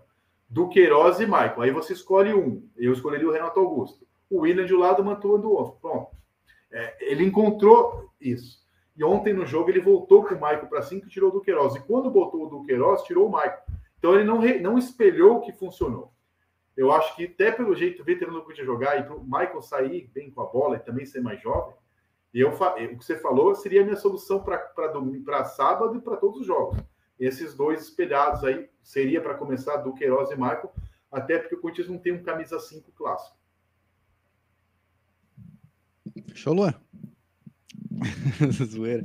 Eu ia comentar duas coisas sobre a, a que o Vitor é, falou. Uma delas sobre o que, que, como é que o Havaí deve jogar lá. E acho que a Fernanda falou sobre isso, né? Vai ser a primeira vez que nós vamos ver o Havaí é, jogar contra um time que tem mais poder de fogo, bem mais né, do que o Havaí. Né? Até agora vem jogando estadual na Copa do Brasil só contra times né, de Série D, sem divisão. Acabamos eliminados por um deles, né, pelo Ceilândia, mas eram times que, que não vinham aqui para jogar. Não, o Ceilândia não veio aqui para jogar. Aliás, nem teve jogo, né? Choveu, a gramada alagado, mal teve jogo, mas enfim, o Ceilândia não viria aqui para tocar a bola né, na ressacada. O, o, adversário mais duro foi realmente o Brusque até agora, né, no estadual, antes do América. Então, assim, agora nós vamos ver o Havaí como é que vai se comportar com o Barroca contra um time que possivelmente vai emparedar o Havaí, vai ter que, vai ter que esperar mais. O Barroca tem falado nas entrevistas que ele quer um time que saiba jogar da, das duas maneiras, né? Um time que saiba agredir e saiba também se defender. Vamos ver, né? Vai ser a primeira vez que nós vamos. Eu até acredito que ele, ele se ele quer isso mesmo, ele vai mudar algumas peças do time uh, ah, para deixar o time um pouco mais, mais veloz no ataque, eu acho, né? Se vai se, para explorar espaço que o Corinthians der e com um pouco mais de vigor físico, né? Ele tem alguns jogadores que ele escalou no meio campo, Muriqui, o Bruno Silva, que talvez não aguentem o ritmo né, de um jogo como deve ser esse contra o Corinthians. Mas isso aí, como diz um diz um comentarista aqui da imprensa, isso não é informação, é opinião, né? Então eu, eu acho que ele pode fazer. Uh, e outra coisa, essa questão, eu tinha pensado sobre isso hoje ainda, né? Que uma das, uma da, das vantagens do Havaí, que não é uma vantagem, não queria ser eliminado da, da, Copa do Brasil, mas acabou sendo uma vantagem a gente ter espaço no calendário, né? Caímos cedo no estadual, caímos cedo na Copa do Brasil, então ficamos com tempo para treinar entre o estadual e a Série A, e agora temos tempo na Série A. E como tem 500 times brasileiros jogando Sul-Americana, Libertadores, praticamente só quem não tá é quem veio da Série B. É o Havaí, o Curitiba, o Goiás, Juventude, que não caiu, e o resto tá aí. Cuiabá tem, tem Sul-Americano, o Atlético Goianiense é Sul-Americano. Basicamente são cinco e seis times, acho que não estão numa segunda competição ou terceira, né? A Copa do Brasil. Então o Havaí vai ter esse tempo aí. Realmente é, é, é, é o que, é, assim, pode nos dar uma vantagem. Agora eu vou, depois desse longo comentário, fazer uma pergunta para o Vitor. Ô, Vitor, a gente teve, já deixasse aqui meio claro que tu não gostava muito do Silvinho, né? E até foi, a gente acompanha a distância aqui, foi meio surpreendente. Eu sou corintiano, não tem nenhum motivo para gostar do Silvinho. Se eu fosse ah, o Palmeiras, para São Paulo. Mas o, o Corinthians raiz é do sofrimento, né? Esse Corinthians aí que ganhava tudo não era bem. O Exato. Corinthians raiz é aqueles anos, né? Do... Não tem nada de corintianismo raiz. nada. O da minha época, o Corinthians era, é, o Corinthians era sofredor, aquela coisa, né? De chegar, né? É, aos trancos e barrancos. Mas eu perguntar o seguinte, né? Pra gente aqui, que acompanha mais a distância, né? Foi meio surpreendente, tipo, renovou com o Silvino, daqui a pouco três jogos saiu fora. Mas o consegue já ver assim, mudanças é, grandes no time do Vitor Pereira em relação ao time do Silvinho? O que, que dá para destacar assim, de maiores mudanças? Ah, em relação ao Silvinho, só deixando claro que minha, minhas críticas, todas as eles, são várias, é o treinador de futebol. Porque foram feitas várias críticas ao ser humano, ao treinador, que eu não concordo. Um pouco me lixando se ele é almofadinha para se vestir ou se ele é maloqueiro, se ele fala bonito. Quem é que critica o cara bonito não, daquele? Não tô entendendo. O que tá do Marcelinho, que ele, porque para treinar o Corinthians não pode dobrar a gola. Teve críticas desse, desse nível. Esse, essas críticas eu não faço. Ele faz o que ele quiser com a roupa dele. Enfim, mas assim, teve crítica até por isso, porque ele não tem o estereótipo do corintiano, embora ele seja do terrão, criado no Corinthians, jogado. É, da base do Corinthians, né? Ele era base, criado na sim, base, sim. só que ele virou um treinador muito mais europeu, jogou mais tempo no Barcelona, no City, se fez no futebol europeu, né? Mas assim, o Silvinho é, é, não tinha. Primeiro que assim, o Corinthians é um gigante nacional, né? É, eu, como jornalista, não comecei a trabalhar apresentando, né? Nunca apresentei o Jornal Nacional, né? Então o cara não pode começar a ser treinador treinando no Corinthians. Essa é uma opinião. Como o Rogério Ceni começou treinando São Paulo. Eu acho a mesma coisa. É, então, assim, treina a base, treina um time menor, aprende, apanha e vai. Ele, ah, mas foi auxiliar. O Domenech foi auxiliar 10 anos do Guardiola e foi uma tragédia no Flamengo, né? Então, assim, é, futebol, para mim, é gestão de grupo 80%, não é só tática. O Silvinho não, não tinha traquejo pra, e comunicação. Clubes de massa como o Corinthians, comunicação tem um peso muito grande. O cara perde a torcida, alguém a torcida numa entrevista. Faz o papel da entrevista. O Vitor Pereira, tipo, jogou mal para burro. Ele deu uma entrevista e falou assim: Eu nunca vi na minha vida, viajei o mundo, o universo, uma torcida igual essa. Vocês. Todo que o time não jogou acabou. A torcida está tá em êxtase, está chorando, gritando Vitor Pereira, fazendo poró-popó, porque ele deu uma declaração que a torcida queria ouvir. Então, assim, ele ganhou 15 dias de paz o time jogando nada, porque ele falou que nunca viu. Olha, que eu viajei a Turquia, Portugal, né, Vladivostok. Ele falou o hora inteiro lá. Eu nunca vi nada parecido com o que a Fiel fez hoje aqui e tal. E ele ganhou a torcida. O Silvinho não sabia fazer isso. Agora, taticamente, as bobagens do Vitor Pereira que eu critiquei são todas padrão Silvinho. Aliás, acho que eles são o mesmo curso da UEFA, não é possível. Porque ele escalou Renato Augusto de falso 9, ele escalou o time sem volante, ele escalou um monte de veterano junto. Só que o Silvinho ficou oito meses fazendo essa bobagem e é brasileiro. Né? O Vitor Pereira ficar nove jogos só. E o cara estreou contra o São Paulo no Morumbi depois de três dias, depois pegou o Palmeiras fora. Então, assim, e a torcida ao seu lado. A torcida comprou o barulho do Vitor Pereira, porque ele sabe se comunicar. Então, ele teve uma falta que o Silvinho não teve. Se o Corinthians joga com o Guarani que jogou um a um, ganhou nos pênaltis, com o Silvinho, jogo com o Vitor Pereira, o estádio tinha acabado, tinha caído, tinha derrubado o estádio. Então, tem a paciência maior da torcida, porque ele chegou com a voz da torcida, chegou com moral, chegou com currículo e ele sabe se comunicar com a torcida. Ele dá entrevista e fala que a torcida é isso, que o Corinthians é aquilo, que precisa melhorar. O Silvinho, você estava nervoso vendo o jogo, irritado. Ele dá entrevista tinha dar um tiro na cabeça sua. Não é possível que ele falou isso. Ele piorava a situação nas entrevistas. Então o Vitor Pereira soube lidar melhor com isso. Mas, taticamente, no começo, os erros iniciais foram, foram iguais. Até Renato Augusto de falso 9, que é uma aberração, teve. Teve veterano. Aí, contra o Botafogo, ele sinalizou uma mudança. Dois volantes, mais time mais jovem. Eu falei, opa, vamos ver se a recaída de, do, do, do cara foi só uma recaída. Porque lembrou muito o futebol do Silvinho. É um volante que não marca, é muita posse de bola, que não acontece nada. É o Renato fora de posição para encaixar todo mundo. Então, assim, até agora, tem lembrado muito o que o Silvinho fazia. Então, eu até fico curioso de ver, porque eu, tô, eu critiquei a Raul, critico hoje. Eu vejo gente que descia o pau no Silvinho, morrendo de amores agora, e a situação não é muito diferente, não. É, mas a diferença é que a pessoa chegou agora, pode mudar, né? Não ficou nove meses no cargo. Estou dando todos esses boi para o Vitor Pereira. Mas não dá para dizer que o time é diferente, não. Foi diferente contra o Botafogo. Nos clássicos foi igual, mesma formação, mesmo esquema tático, mesma ladainha.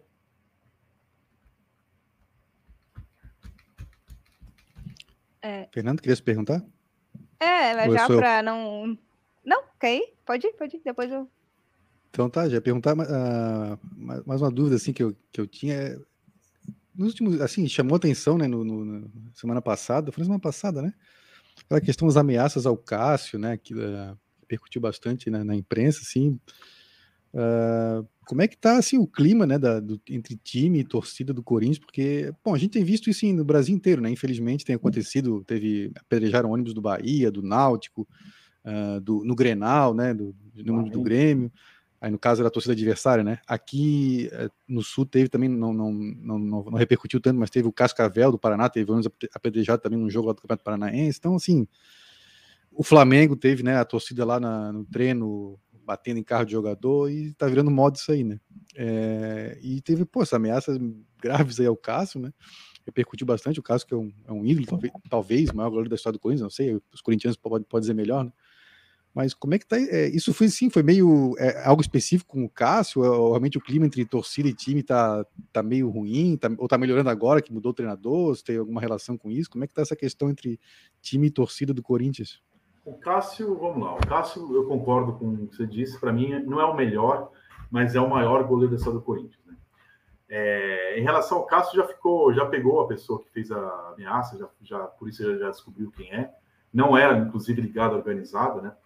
É, então, fizeram relação é, da ameaça com, com, com, a nota oficial da Gaviões, joga por terror, treino. São coisas absurdas, mas em paralelas, né? Não, não são coisas iguais. O Cássio veio jogando muito mal ano passado. É, não, algumas vezes o Cássio jogou mal do 12 para cá, tem uma década no Corinthians. E, mas ele é um jogador que normalmente começa mal as temporadas. Ele é grandão, ele é meio pesado, ele demora para pegar no breu, né? Teve o ano passado teve muitos maus momentos mesmo. Esse ano não estava jogando tão mal, mas assim, o que o corintiano médio reclama desse time do Corinthians é que de muito tempo para cá virou meio paneleiro, assim, essa é a expressão que a torcida usa, porque é muito tempo de casa, já caiu vários treinadores e os caras meio que se acomodam lá. Então era essa a cobrança. Cássio, Fagner, Gil, e aí, vão jogar quando? Fábio Santos. Então até o apoio ao Vitor Pereira foi nessa linha assim, ó, você pode fazer o que você quiser aí, pode mexer em quem você quiser, que estamos com o treinador. Foi meio assim, assim chega de panela, esse cara pode mudar moleque. Foi aí que veio o jogo contra o Botafogo em seguida, que até parecia que ia ser definitiva essa mudança. Mas, agora, em relação ao Cássio, ele já declarou que quer ficar, que, que foi uma bobagem pegou quem foi a pessoa, então a polícia descobriu. É, era até um, um apostador, né? O cara tava com. Ficou puto que perdeu dinheiro, acho que apostou no Corinthians, tava com um revólver na camisa. Umas coisas bizarras, né? O futebol brasileiro normaliza absurdo, né? Normaliza chute, ameaça de morte. Uma coisa é o cara gostar do time, torcer, reclamar, o outro cara é ameaçar. Mas hoje a relação com o Corinthians, assim, hoje não, né? Eu tenho 45 anos, eu, amor e ódio, acabamos de perder o Rincon, Rincon já, já, já, já, foi capitão do Mundial ovacionado, foi jogar no Santos, choveu moeda, teve invasão de ônibus. Isso acontece no Corinthians, não é certo, não estou dizendo que é certo, mas acontece no Corinthians desde 1 de setembro de 2010. Essa coisa da torcida mandar no clube, invadir, reclamar, protestar. É, eu não achei. O que é absurdo é a nota dizer que é amor ou terror, é uma ameaça de morte virtual, como foi feito. Isso passa de qualquer limite. Mas eu não vejo assim, um clima muito diferente. E também assim, né? Você pega uma fase que perdeu todos os clássicos, né? Perdeu duas vezes para o São Paulo. O não perdia um mata-mata para o São Paulo desde o, desde o milênio passado. Eram nove disputas de mata-matas nesse milênio, o Corinthians tinha ganhado as nove, perdeu esse ano. Perdeu para o Palmeiras. O Palmeiras é o atual bicampeão da América, que é o, que é o maior rival. Então, assim, a torcida estava meio, meio sem paciência, né? O que não pode transformar isso em coisas criminosas. Mas eu não acredito, não, que vai ter problema com Cássio, com Fagner, assim. Eles também não são, não nasceram ontem, não são malacos velhos. Quando percebe que o bicho está pegando, correram bem mais já contra o Botafogo, já declararam que a torcida já, já deu uma. O clima é. Agora, não ganha do Havaí, perde para o Palmeiras e perde para o Boca, e tudo que eu falei já não vale mais nada. Aí volta, volta o, o caos. Aí joga no terror, então. Volta o caos. Certo ou errado, estou dizendo que é certo. Tá? Só estou dizendo sim, sim. que a vida é como ela é. Que, na verdade, é a tônica do futebol brasileiro, assim, né? Num, em proporções maiores, menores, tamanhos de torcida, né? Número de torcedores, mas é o que acontece, vamos dizer assim, é resultado interessa se está jogando bem ou mal, é resultado que vai, vai valer, é isso que a, até muitos da imprensa né, pregam e a torcida vai junto e não, não querem saber se tem pegar demissão, evolução. próprio treinador, até é você fazer isso na porrada, né? Ah, não, isso. Só que é aí que tá, daí acaba, querendo ou não, tipo, acaba incentivando, assim, tem uma relação, assim. É, as torcidas hoje, elas, elas acham que pode tudo porque elas podem. Elas fazem o que fazem e ninguém é punido, assim. É, volta e meia acham um lá, pega um no meio da torcida e digo, ah, achamos o culpado, enfim. Mas a gente sabe que crimes são cometidos aí o ano inteiro. Uma coisa importante, Fernanda. Desculpa te interromper, mas não pode. É seguinte, elas não acham que podem, elas podem tudo. É. Porque o que aconteceu no, no, no dia do Corinthians da, da, do, da ameaça do Cássio? A Gaviões da Fiel, que eu não tenho nenhuma antipatia, eu sou um dos poucos jornalistas, não sou o único, mas sou um dos poucos que não sou contra a torcida organizada. Não sou contra. Eu sempre fui contra o indivíduo e a favor do indivíduo. Eu nunca vi bandeira matar ninguém, CNPJ matar ninguém. Quando você pune o todo, você não mata, pune ninguém. Então, não sou a favor de fechar o Congresso, sou a favor de caçar o deputado ladrão e vale para torcedor a mesma lógica. Essa coisa de proibir torcida, bandeira, CNPJ não resolve nada. Agora, não pode dia que a Gaviões da Fiel, que tem uma força política absurda, influência gigantesca no clube, conselheiros eleitos, faz uma nota oficial e publica, ou joga por amor ou joga por terror, nesse dia eles não podem ser recebidos no CT. Não é que eles invadiram, eles foram recebidos, foram abertos, vamos falar. Então, assim, no, no dia, por exemplo, eu estou falando uma bobagem aqui, ou no Baita Amigos que eu faço toda segunda e sexta. Uma coisa é o um telespectador me xingar. Outra é a Bandeirantes chamar a pessoa aqui e falar assim: eu vou matar esse Vitor Guedes. A Bandeirantes chamar a Band Esportes, abrir as portas e falar assim: vem cá conversar com a gente. Não pode. Como eu me senti? O cara me ameaça, fala, a empresa que eu trabalho abre as portas para conversar com a. Então, nesse dia que teve ameaça, você não pode receber as pessoas. E isso acontece no Corinthians, não é com essa administração. Isso acontece desde que eu me entendo por gente. E provavelmente acontecia antes de eu nascer. Né? Então, assim, é, é, esse é o ponto. Não é que eles acham que podem, eles podem. Eles podem, não precisa. Eles falam uma coisa, acontece. É, eu, eu, sou, antes de ser colunista, eu, eu, fui repórter setorista do Corinthians uns 5, 6 anos. Aquela coisa de repórter que acompanha o dia a dia de um clube. E eu cobri. Eu, o fato de ser corintiano declarado é coincidência, porque em São Paulo não tem isso do corintiano cobrir o Corinthians, o São Paulo cobrir o São Paulo, Palmeiras. Você cobre qualquer a escala não, não, porque no Sul tem muito isso de gremista com Grêmio, né? enfim. Aqui não, o repórter cobre Corinthians, outro São Paulo, outro Palmeiras, independentemente do. Nem todos, como eu, falo time, né? Mas assim. E na época que eu cobri Corinthians, muitos furos jornalísticos eu dei, muitos mesmo, não estou aqui pagando de bom repórter, mas eu dei vários furos com a seguinte fonte: Gaviões da Fila. Que é isso? É, ligava, e aí? Não, Pode dar aí que vai vir tal jogador. Pode dar aí que esse cara não vem porque a gente não quer. E não vinha. E chegar. Assim, então, assim, era fonte porque o que, que faz um jornalista? Eu fazia. O que é uma boa fonte? Aquela que te fala uma coisa e acontece. Né? Porque tem dirigente assim, ah, vamos trazer, ah, não, mudou. Os caras falavam você podia escrever de olho fechado o que acontecia. Ah, ligaram pra gente, vai vir tal cara aí. Dia seguinte estava tocando a sirene no Parque São Jorge. Isso aconteceu várias vezes. Então, assim, essa relação da torcida, que já mudou 300 vezes a diretoria, tanto da torcida quanto do clube, é, é muito antiga. E isso é muito diferente de você ameaçar uma pessoa. Só que se você pede ajuda desses caras, desses caras com respeito, tá? Do, desses caras, é, não, sem respeito com os bandidos, mas com respeito à instituição, melhor dizendo. Se você pede ajuda numa hora de uma eleição, pede apoio aqui, a banca dá, a banca recebe. Aí quando, quando ameaça, você não pode falar nada. Você vai falar o quê? Isso não acontece só no Corinthians, é que eu, nós estamos aqui falando do Corinthians e Havaí. Mas isso vale para Flamengo, vale para São Paulo, vale para Palmeiras. Eu não conheço bem a realidade aí de Floripa, mas eu imagino que a, a Gaviões e a Mancha aí, a, da, do Havaí do Figueirense, deve ter alguma influência aí é, nos clubes. Eu não sei se tem outra torcida que eu não estou falando o nome aí. Deve ter alguma influência, porque isso é a lógica do futebol brasileiro, né? O suco do futebol brasileiro. Não sei se aí no, em Santa Catarina é, é, exceção. Aqui funciona assim, né? O São Paulo teve um atentado ao ônibus ano passado, vocês lembram? Quando foi jogar contra o Curitiba. Tem, e, igualzinho acontecer esse ano com o Bahia. A diferença é que a pessoa não perdeu. O, esse ano pegou o Danilo, o ano passado não pegou um jogador. Mas foi um atentado ao ônibus, estourou vidro. Da própria torcida, eu pergunto: como a torcida sabia o itinerário exato do ônibus? Pois é. Eles não trabalham na CT, né? É... Então, assim, essas coisas acontecem no futebol. É... Agora, essa vitória para o Corinthians aconteceu na Libertadores e contra o Botafogo. Para o jogo de sábado, não há esse clima. Então, a, a expectativa do Corinthians que vai no estádio é por uma vitória, né? É, é, até porque, olha o nome do time, Havaí, veio da Série B, já acha que vai ganhar, já chega até com uma marra maior a torcedor. Mas a torcida do Corinthians, ela é mais paciente em São Paulo, não sei aí no Sul, Aqui tem DNA. O palmeirense é mais corneteiro, o São Paulino é mais o quê? O Santista é mais, gosta mais de time que ataca. O corintiano tem essa pecha aqui em São Paulo, essa marca de reclamar só quando acaba o jogo. Não uma torcida de.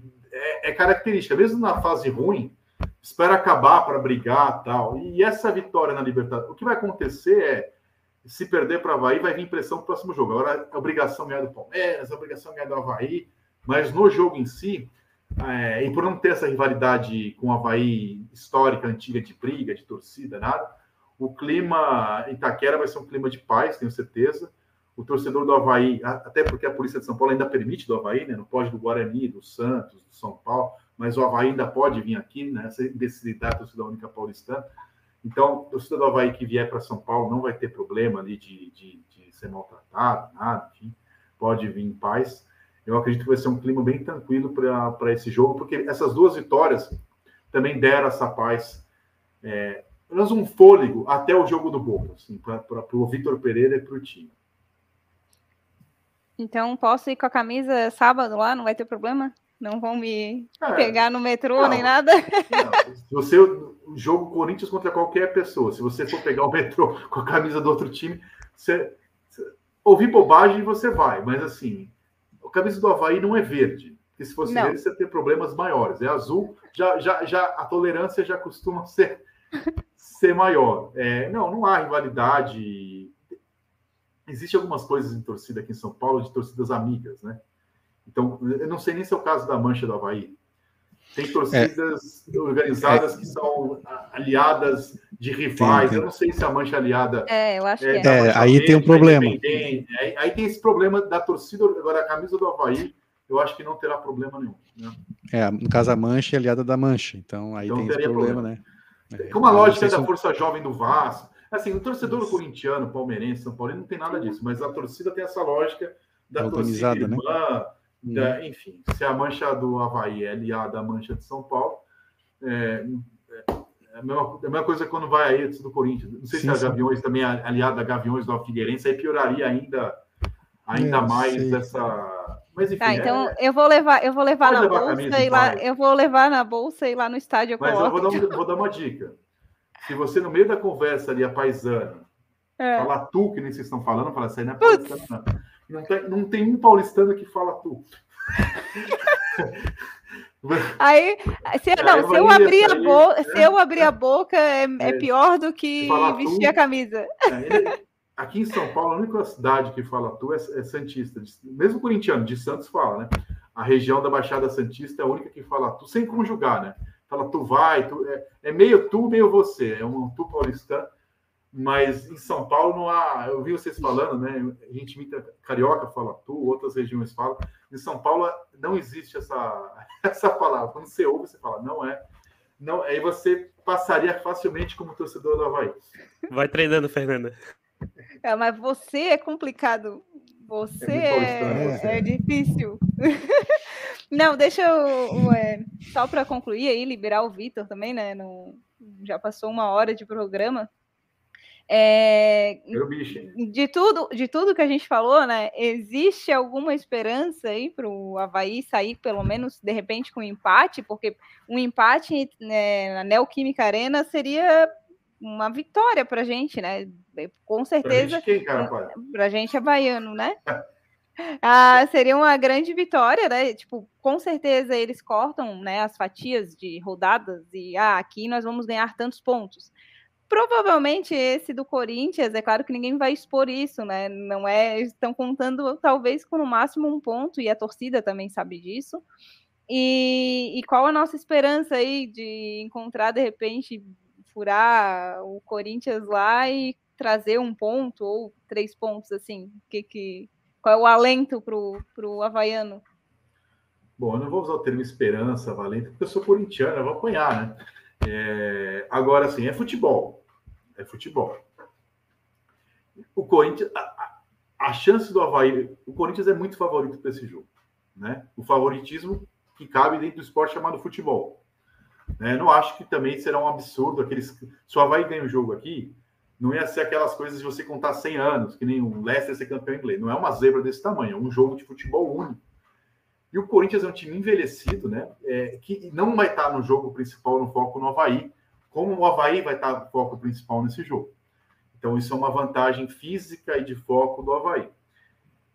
O Corinthians tem uma característica histórica, não só desse ano, mas histórica do time. É um time que funciona muito na base da simbiose da torcida, com, com foco, hoje vai, tem que ganhar. Tá? E, e esse é o jogo que o Corinthians não vai estar 100% ligado eu acho que aí aumenta a chance do Havaí se o Havaí for inteligente na. O Corinthians, é, o corintiano que vai no estádio vai querer ganhar o jogo, mas eu tenho certeza absoluta, é muito fácil me colocar no lugar do corintiano, né? que metade do cérebro está pensando no Parmeira metade no Boca Juniors, né? Nem na portuguesa, nem na portuguesa tá pensando. Então, assim, essa é a grande chance do Havaí, porque é futebol, né? É, e o Corinthians, mesmo quando foi campeão com o Carilli, que fez 200 mil pontos no turno, perdeu ponto para o Atlético Goianiense. O Corinthians é um time meio Robin Hood, né?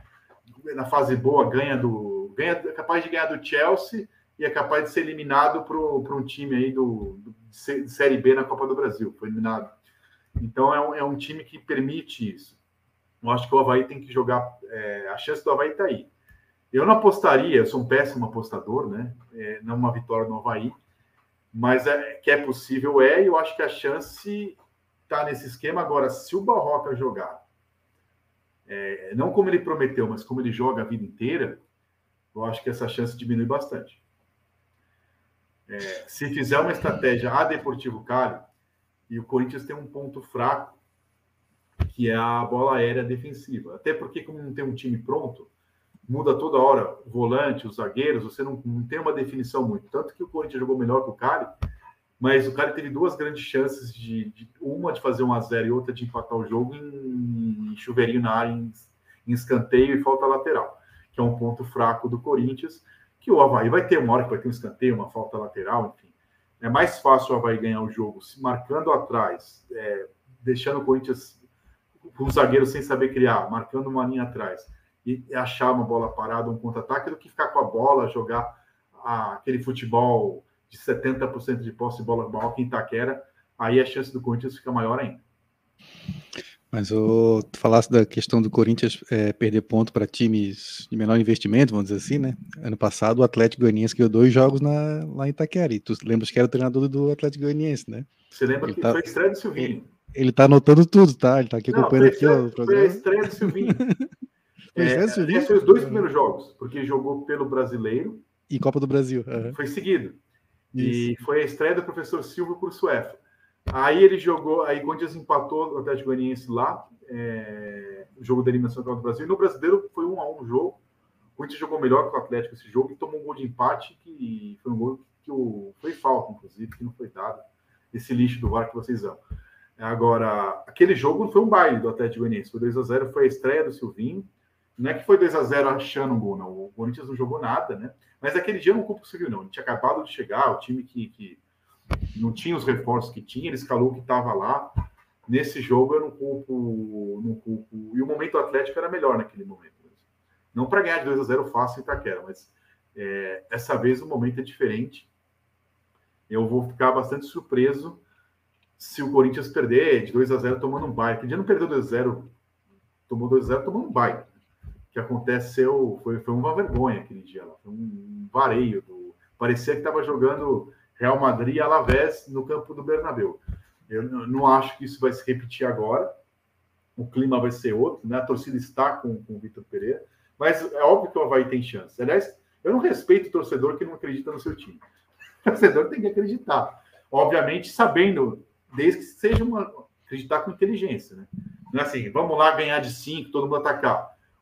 Eu, se fosse treinador do Havaí, jogaria pelo 0 a 0 e tentaria ganhar o jogo na bola, na bola alta, que eu acho que é um ponto que o Corinthians deixa a desejar. E vou torcer para dar errado da Corinthians, né? Mas, mas que a chance, lógico que tem chance. É, para quem não pegou ali, para quem não sabe, o Barroca, o treinador do Atlético Goianiense, ano passado, ganhou é. esses dois jogos do Corinthians lá na, na Arena Itaquera. E acho o... que ele ganhou e empatou com o Botafogo lá também. Ah, foi? É, sei, quando, ele, quando ele foi lá pelo Botafogo, eu até falei no começo da live que o Corinthians tem essa coisa com o Botafogo, né? É, mesmo quando tá bem, é um time que é meio, meio ruim né, no, no, confronto. Ganhou os últimos dois, ganhou esse agora, e quando o Botafogo já tinha rebaixado. Mas é um time que, mesmo quando o Corinthians está lá em cima, o Botafogo para cair, é um time muito complicado para o Corinthians, sempre dá, dá problema. E, e eu agora não lembro se empatou ou ganhou em Itaquera pelo, pelo, pelo Botafogo, Barro. É, quem ainda não ganhou do, do Corinthians em São Paulo é o Havaí, né? Na história aí, o Havaí vai buscar sua primeira é, vitória contra o Corinthians lá em São Paulo. Foram sete jogos, com cinco vitórias do Corinthians e dois empates. Na, na história toda, né? Todos os jogos são 15 partidas, três vitórias do Havaí, sete do Corinthians e cinco empates. Uma história que eu não sei se tu sabias, Vitor, começou em 1943, um amistoso aqui em Florianópolis, Havaí Corinthians, 4 a 3 para o Corinthians, quem viu, me contaram, né? Foi um grande jogo.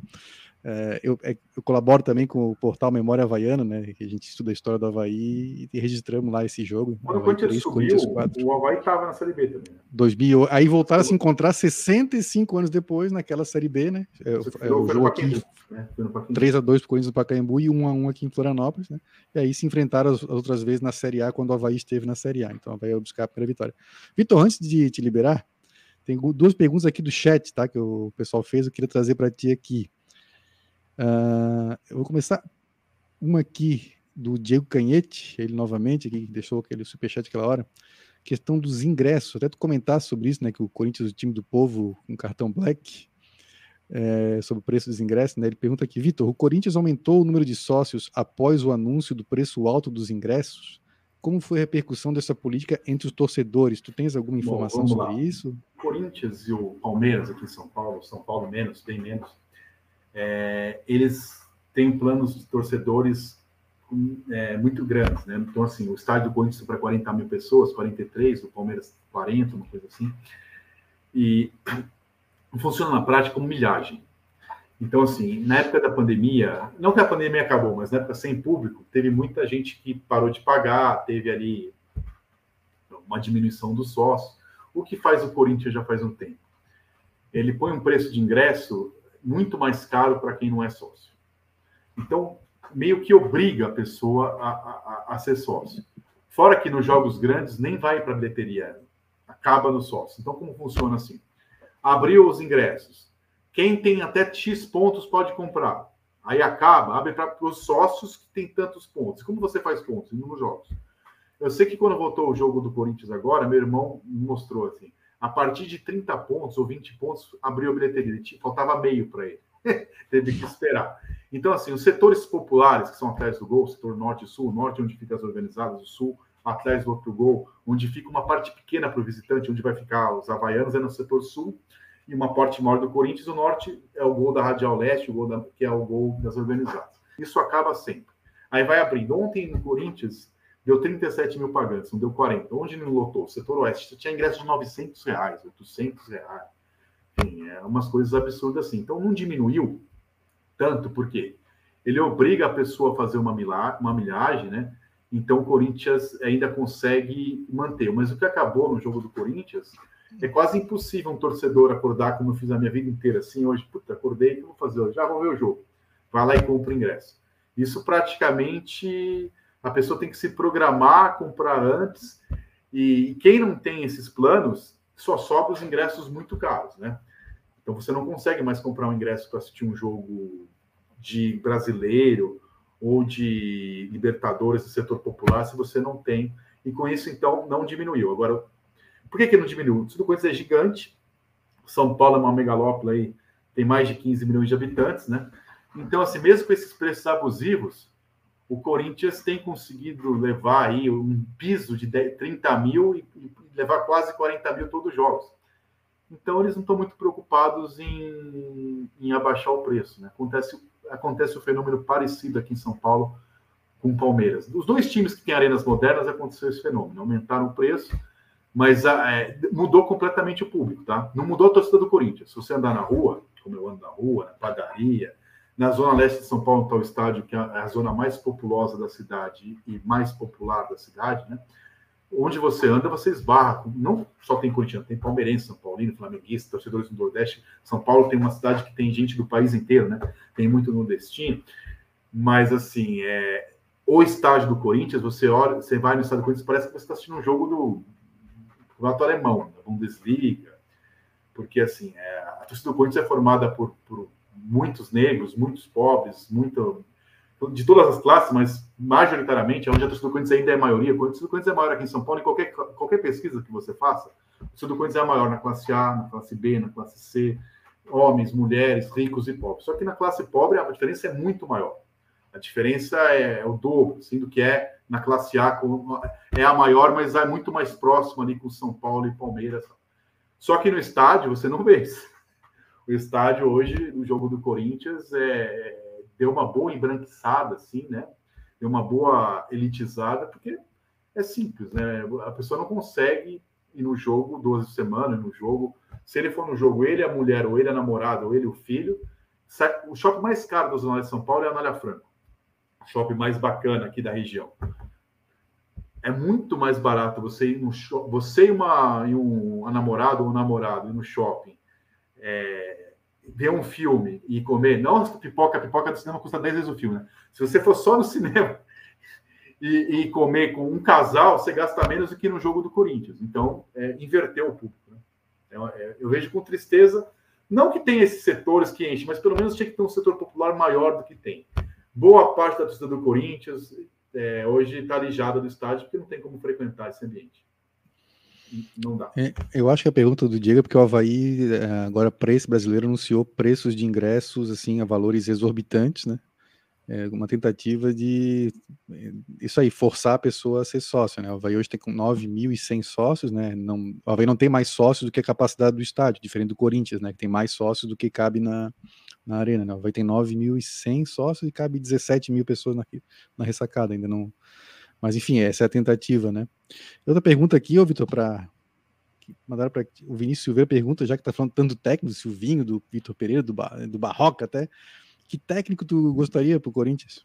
Qual, quem são os treinadores que tu, tu gosta, assim, que tu, que tu, tu gosta de ver o time deles jogar? Eu não gosto de falar de jogador de técnico, porque parece que eu sou empresário de treinador, de jogador, eu não contrato ninguém.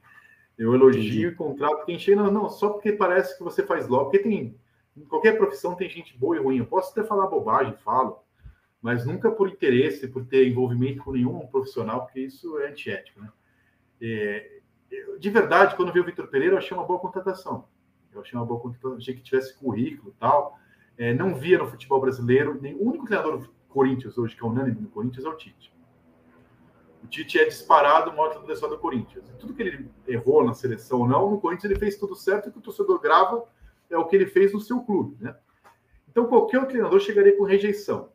Então eu entendia o movimento pelo, pelo Vitor Pereira. O que eu não gosto no Vitor Pereira, e, e nem nenhum treinador que tenha esse comportamento, é que algumas declarações dele, assim, eu gosto de jogar assim, eu não gosto de treinador que acha que, é, que o time chama-se Vitor Pereira Futebol Clube, não Esporte Clube Paulista. Eu acho que qualquer treinador tem que chegar no clube e falar: esse é o time, esses jogadores, fazer o melhor possível com o que tem. Eu não gosto do cara que fala assim: não, eu gosto de jogar assim, mas não tem um jogador, você vai jogar como? É, é a crítica que eu fiz quando ele chegou, mas assim, como ele chegou agora e já ensaia mudanças, eu ainda estou dando um crédito para ele. Eu estou criticando né, o que ele tem feito, né? É, mas ainda acho possível ele, ele, ele mudar, fazer leituras. Eu não, eu não aguento treinador que acha que, não, eu gosto de jogar assim, mas daí que você gosta? O time não é seu, o time tem em 110. Né? Então, se você não tem atacante rápido e você gosta de jogar assim, o problema é seu, você vai ter que jogar com esse time. É, e, e algumas, algumas respostas dele davam a entender que o jeito que ele gosta de jogar, o mundo ia ter que se adaptar a ele. Só que de duas, de uma semana para cá, duas semanas para cá, ele deu sinais de uma movimentação no sentido contrário. Não, bom, não vai dar para jogar assim, não vai dar para jogar com esses caras. Então, assim, é, eu estou dando um crédito para ele. Mas quem eu gostaria de ver no Corinthians é o Tite, foi o maior treinador da história do Corinthians. É, ganhou algumas coisas aí no Corinthians, né? Ah, e ganhou, Bom, ganhou e jogou bem. Teve três passagens, né? Mas assim, o time de 2015 jogou até mais que de 2012, que é o time que todo mundo lembra que ganhou tudo. Foi importante em 2004 o Corinthians não ser rebaixado, tem três boas passagens, né? E eu acho que, bom, foi campeão. E é uma mentira que as pessoas falam do Tite do Corinthians, né? É muito comum, inclusive na nossa área. Ah, a Corinthians jogou 10 anos desse jeito. O cara que fala isso não viu o Corinthians jogar. Porque com o Tite jogou de três formas diferentes, né? O time de 12 não tem nada a ver com o de 15, que não tem nada a ver com. com, com... Foi campeão brasileiro em 2011, com o Liedson fazendo gol atrás de gol. Em 2012 ele não tinha joelho, então quando jogou ser centroavante. Jogava com Sheik de um lado, é, Danilo do meio entrando, sem nenhum, e Jorge Henrique do outro, né, sem nenhum centroavante. Em 2015, o Renato Augusto, que voltou agora, e o Jadson acabando com o jogo, jogando, foi o time mais ofensivo do campeonato. Então ele jogou de várias formas diferentes, né? Embora ficou essa imagem do empatite, de jogar por uma bola, que é muito mais o time de 2011 que os outros. Então ele foi campeão de, de três formas diferentes. Ele foi o maior treinador. Foi ele. Se eu pudesse escolher quem é o técnico do Corinthians, seria, seria o Tite. É, Não sei 2011... se seria da seleção, mas seria o técnico do Corinthians. Eu, eu gosto dele, cara. Acho que o treinador brasileiro, assim, é, já que a CBF não traz treinador estrangeiro, né? Só que é brasileiro, para mim a melhor escolha realmente é, é o Tite. Tô... E, e acho, que os resultados dele são muito bons, né? Para voltar para o Corinthians vai depender do que vai acontecer lá no Catar, né?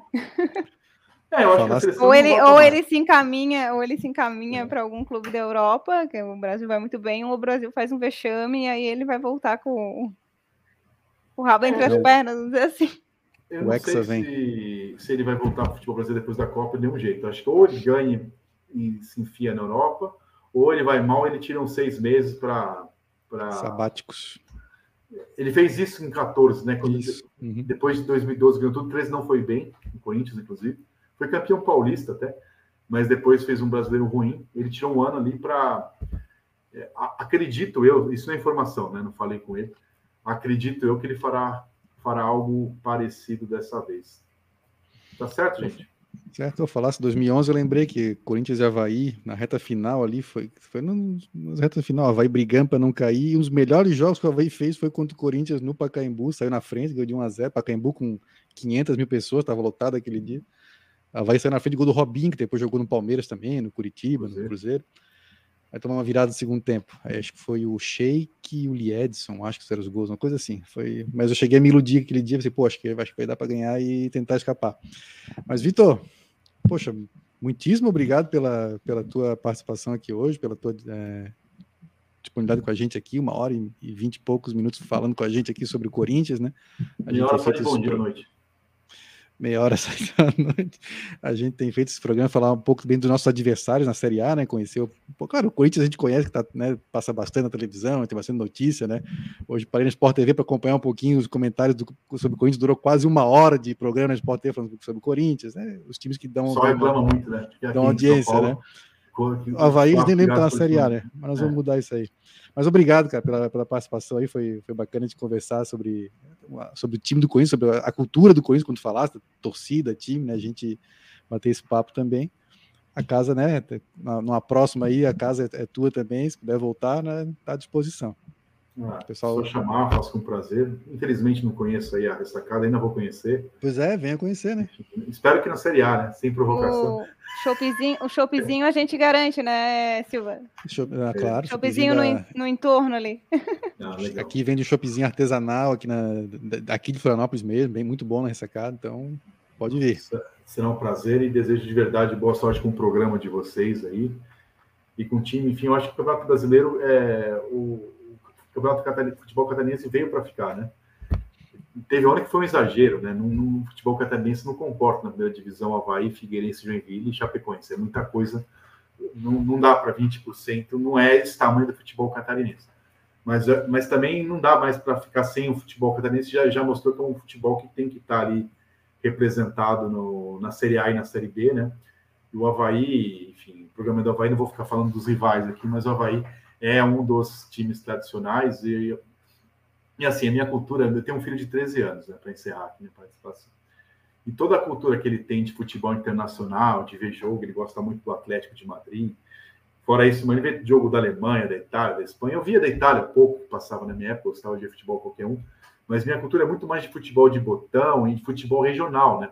Loteria esportiva. Então, assim, sem conhecer o Havaí, desde pequeno você. Loteria esportiva, tinha lá Joinville, Havaí, Figueirense.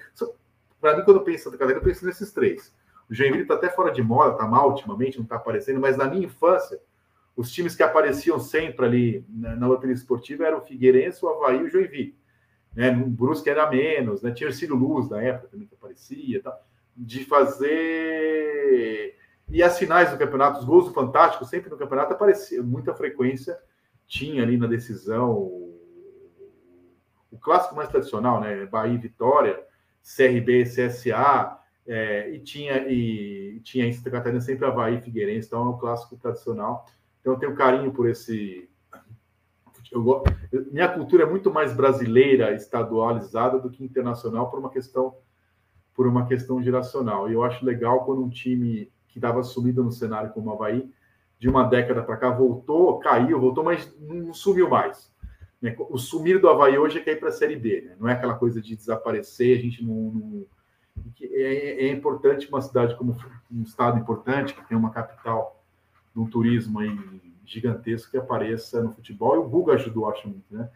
O carinho que muita gente que não é de Santa Catarina pelo Havaí, eu tenho, tenho certeza por morar em São Paulo, né? E aqui muita pessoa que, que compra camisa gostava do Havaí, por causa do, do Guga brincar com o Havaí. Então o Havaí virou um time simpático a muita gente. É, não sei nem se o Guga é tão frequentador do estádio, se ele é fanático, mas sim, sim. só dele falar do Havaí já virou um time simpático a muita gente aqui em ele São tem um camarote lá ainda, eu acho. Não, ele vai a jogo, sim. É. É. E ele vai jogo naquele estilo dele. Tu encontra ele ali no, no, no estacionamento da ressacada ali de chinelo, de, de, bermuda, é o jeitão dele, assim, né? Ele, ele é assim mesmo. Não, e foi bacana. É, alguns rivais aqui pegavam do pé, ah, só conhecem o Havaí porque é o time do Guga. Cara, isso pra gente nunca foi problema, porque a gente adora o Guga, né? Todo é, mundo gosta do Guga, né? Então, pra gente era motivo de orgulho. Se fosse o time de algum picareta, alguém da federação, é, é. algum político, sei lá o quê, sem citar nome de ninguém mas sim, assim, sim. o Havaí não é, é o corintiano, por exemplo, tem bandeira até hoje. Tem uma estátua no Parque São Jorge, tirando jogador de futebol, tem do Senna.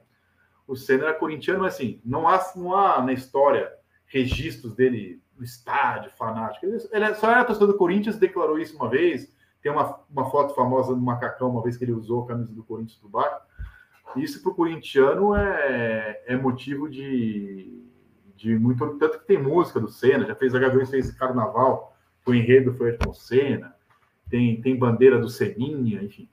Então, não vejo nenhum motivo para o torcedor do Havaí ficar bravo com, não, com, claro. com Com... Ah, e tu pega assim, ó, é, é, hoje o Havaí tá nesse, nesse trânsito Série B, Série A, né? Na época era Série C, amigo, e tinha, não, que nem Série C o Havaí jogava, né? É, não tinha nem calendário direito.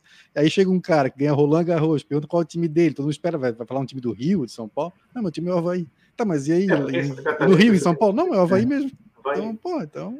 Tem, tem muito torcedor do time do Rio aí, né?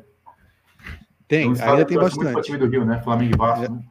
É, a maior torcida de Santa Catarina, pelas pesquisas, é do Flamengo. Né? É, infelizmente, né? não, não, a gente tem, que, a gente tem que reconhecer. Mas não em Florianópolis, no interior, ou em Florianópolis. Não, assim, é, é, a gente viveu uma fase ali quando o Figueirense subiu para a Série A e depois o Havaí, que esse, a gente chama os mistos, né? Que torcem para um time de fora e um daqui, isso ficou não meio mudar. fora de moda, assim, era só os mais antigos, né? Que a gurizada mais nova não mas de um tempo para cá, eu não sei se porque o Havaí e o Figueirense, o Figueirense agora está tá na Série C, tá, mas não sei se não corresponderam à expectativa de que iriam.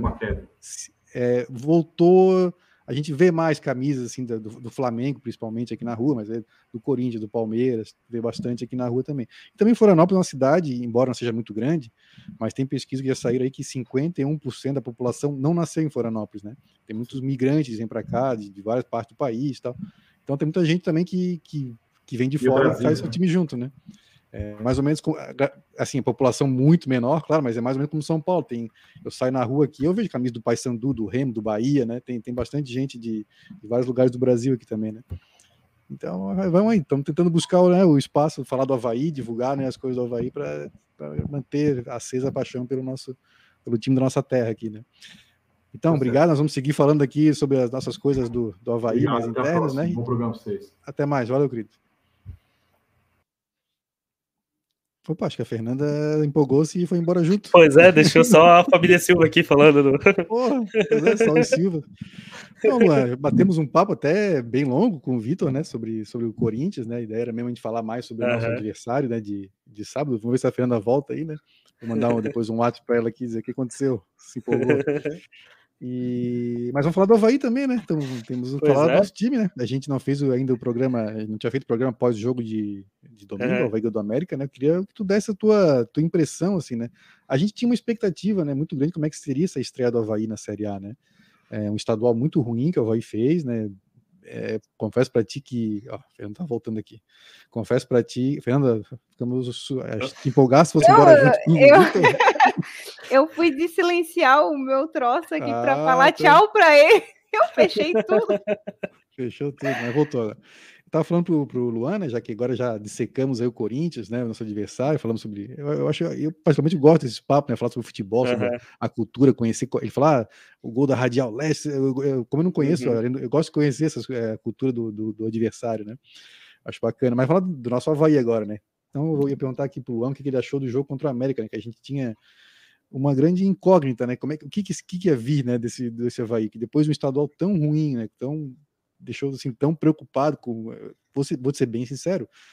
Acabou o estadual, pensei, meu Deus, o Havaí vai fazer a campanha pior da Chapecoense ano passado, vai fazer menos de 15 pontos, que com esse time, com esse futebol que tá jogando. Né?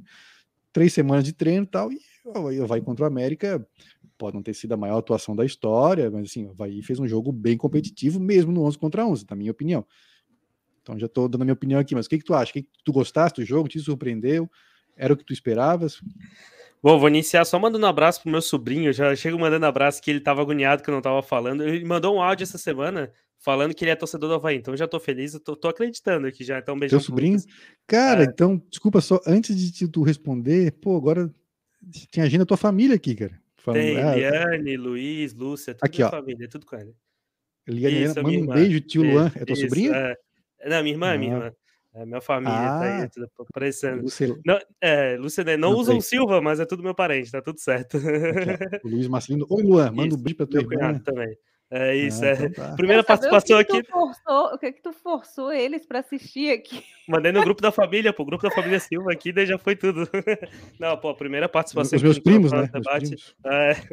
Pior que eu acho que, que o parentesco é mais fácil ter de um outro integrante do programa aqui do Felipe, mas tudo certo. Eu vejo, rapidinho então, deixa eu responder. Eu vejo teu Instagram, tu tá sempre em Garopaba, tu, é, tu é de uh -huh. Garopaba? Isso, a família do meu pai é Garopaba. Cara, a do meu pai é da Laguna, então Tá mais sabe? perto ali, de repente, não, não, mas, acho...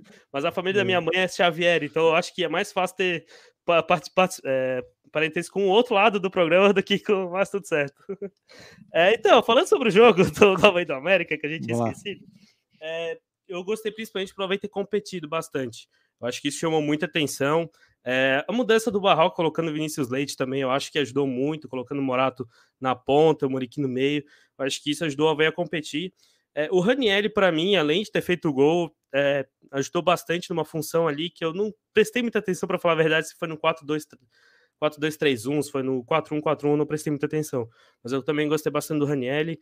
Ele, além de fazer a jogada do. Participou da jogada do gol contra o Brusque, ele deu a enfiada de bola para o Morato né, da, da, expulsão, além de ter feito o gol.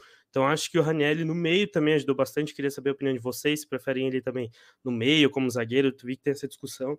Mas eu acho que, apesar do Vinícius Leite não ter, é, não ter aparecido tanto, um time com 4-3-3 eu acho que já ajudou um pouquinho mais do que era aquele time no 4-2-4 do, do Barroca.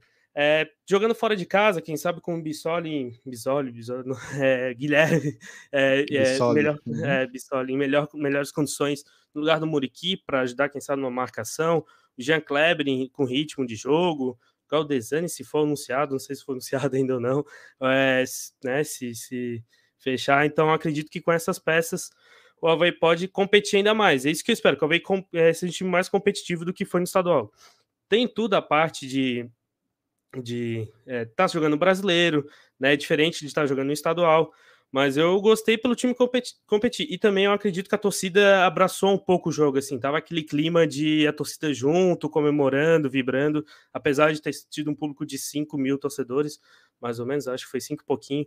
Eu acho que isso foi bastante 80, importante. É, assim, o jogo contra o Corinthians, tem o Corinthians, tem o Goiás e tem, se eu não me engano, o Coritiba na sequência em casa. Em casa. Tem o América, Curitiba, Goiás e Curitiba, se eu não estou enganado é, é muito bom para o Havaí começar com o pé direito essa sequência, sim. Então, se o Havaí conseguir nesse, nesse ritmo, principalmente os adversários direto, aproveitando também que os outros adversários estão jogando mais competições, acho que vai ser muito importante para o Havaí. Eu vou respirar um pouquinho e deixar vocês falar agora. Não, essa é a sequência mesmo. É, agora a gente joga fora, né, com Corinthians, depois em casa Goiás, aí Inter fora e Curitiba em casa. E depois o Juventude também, temos dois jogos seguidos em casa, né? Para depois sair e pegar os dois Atléticos, né, o Paranaense e o Mineiro em sequência. É uma sequência de jogos em casa contra adversários uh, diretos, né? É, o América está no Libertadores, mas ainda, ainda é um clube que está tá ali, pode ser, tá a um passinho de voltar para brigar no rebaixamento, né? Então, América, o, o Curitiba, o Juventude e Goiás, acho que são bem candidatos a disputar com a gente lá, lá embaixo, apesar que eu acho que o Curitiba montou um time legal para esse ano, mas enfim, a princípio é um, é um adversário direto. Fernanda, tu te surpreendeu positivamente o Havaí ou tu imaginavas que depois de três semanas de treinamento, com algum. Ainda poucos reforços não estrearam, né? O Kevin jogou. Uh, quem mais jogou de reforços? Me lembro agora. Jogou Kevin. Não, o Kevin, de reforços. O time titular novos, foi só, só o Kevin. Kevin mas, é... Só o Kevin. Mas, é, assim, o Vitória e o Dentinho do... entraram depois também. Exatamente. De novos, vamos dizer assim, a zaga que, né, que foi nova de acordo com o estadual. Isso. Já tinham jogado, né? mas não, né, não juntos ali, né? Isso. Gostasse do time? Gostei, né? Eu, eu gostei não só pelo resultado da vitória, claro, né? Óbvio, mas até mesmo no 11 contra 11, que depois teve jogador expulso do América, mas assim, o, o Havaí soube, teve a posse de bola, que o Vitor tanto odeia, né? Mas não foi uma posse de bola assim que tu via que não chegaria a lugar nenhum, uma posse de bola improdutiva. O Havaí estava pressionando, o Havaí estava tentando, né? É, achar e furar a barreira do, do América, assim. Eu gostei do que eu vi, principalmente por essa questão de a gente ter meio, né? Uma coisa simples. Era, não era, não precisava inventar muito o Barroca, não tinha que é, né, inventar a roda de novo, era só ver os jogos e ver o espaçamento de quatro atacantes, dois volantes lá e aquele buraco, assim, aquilo ali não tinha como acontecer. No estadual a gente já tomou um lambada em cima de lambada com aquilo ali, no, na Copa do Brasil também, e, e aí se a gente fosse para uma Série A daquele jeito, aí era, era, era esse era o nosso sofrimento antecipado, eu acho, assim, estava toda a torcida assim, sem, sem uma esperança, sem, não, ah, mas pelo menos a gente vai brigar, não, já, tipo, estava decretado, ah, vai, vai cair, é, é, é entre, as, a gente poderia não expressar isso, mas, assim, pelo que a gente estava vendo em campo, ia ser isso. Qual é a rodada que o, que o Havaí ia, ia cair? E aí começam a chegar reforços, né? Começam a anunciar nomes, aí a torcida começa já, né, dar aquela motivação. É, começa a. Aí vem esse jogo do América, então o pessoal tá, vamos dizer assim, ainda em êxtase, né? É claro que a gente, a gente brinca de estar tá iludido, mas é pé no chão. É... Mas eu tô. mas eu tô. Não, é, mas assim, é pé no chão. É, é, é claro que uma derrota para o Corinthians é normal lá, quem é que vai dizer que não?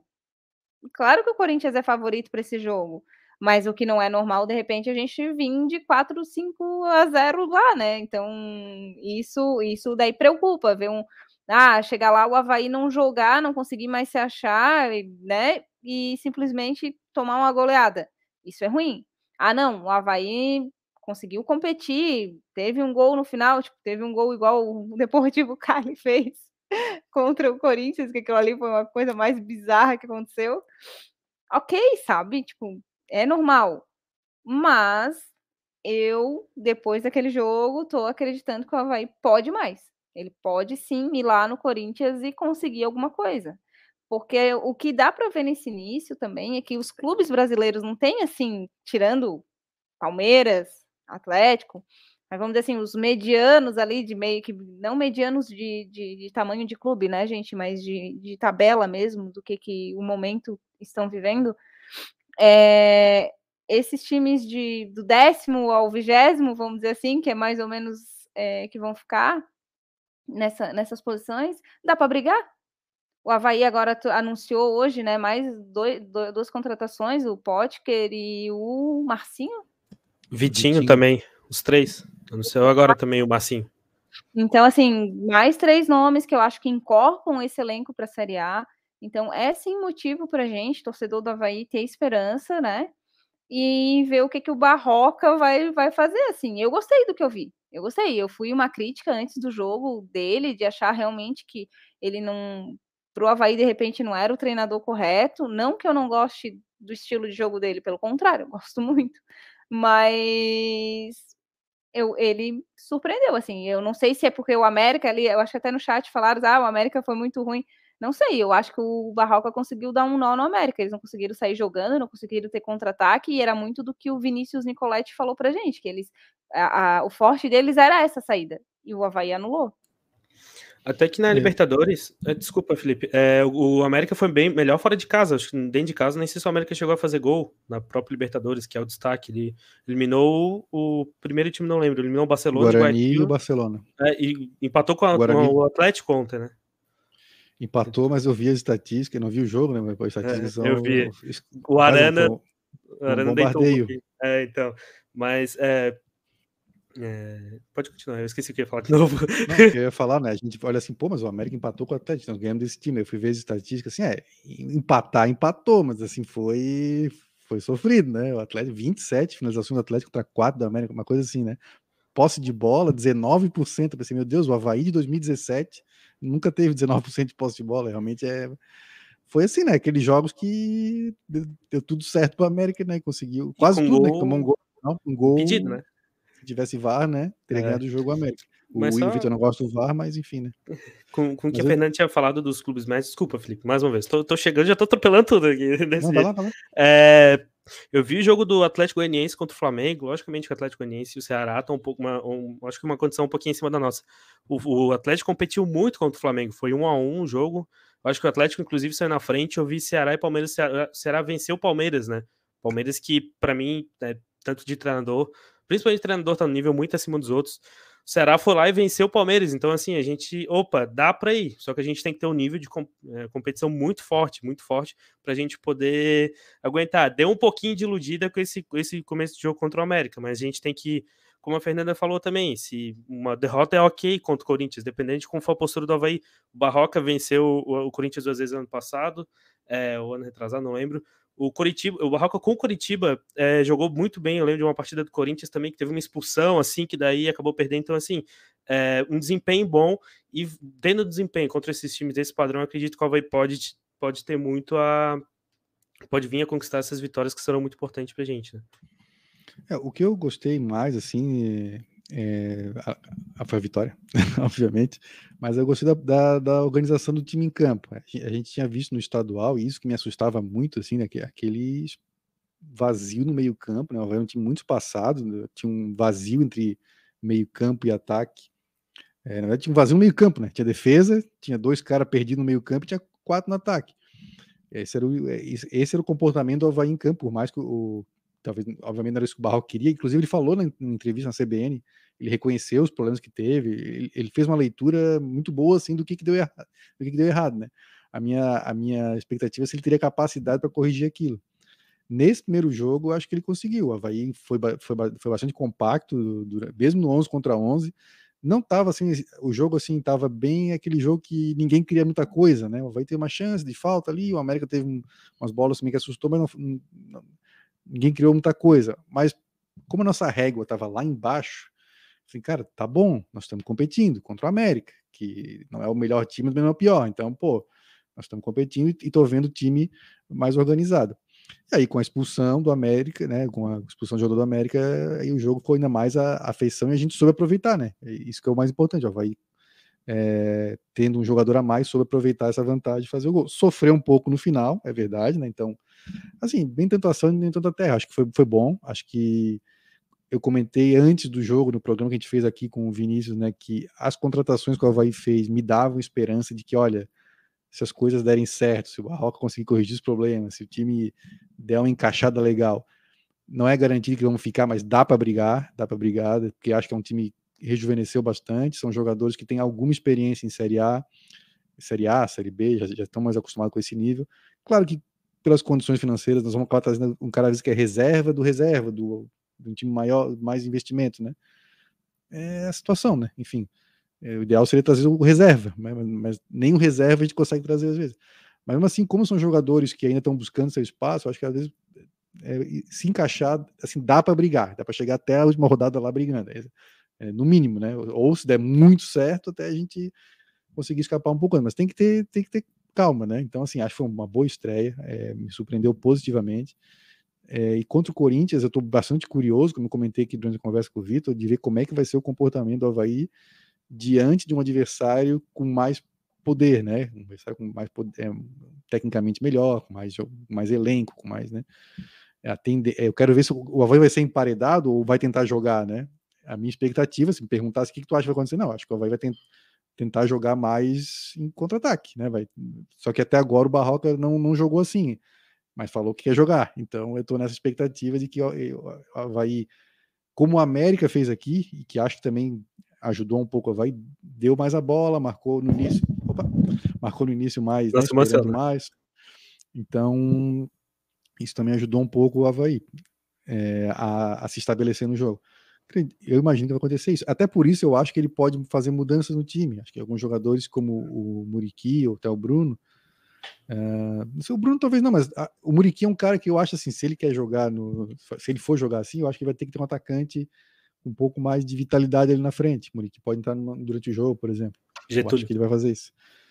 Mas assim, falando ainda sobre o jogo de mas América, o, mas assim, uma... ó, falando do Muriqui, Silva, é, eu, eu, é, o, a visão dele, o passe dele vale ter. E, eu, e aí, se for pensar, é, se for um pouco mais reativo, o, o Havaí, tem um cara, só que aí tu tem que ter o, o do lado dele caras que vão suprir, né? Exato. né? Uhum. Mas assim, ter um cara desse que acha um passe é fundamental. E a gente sabe.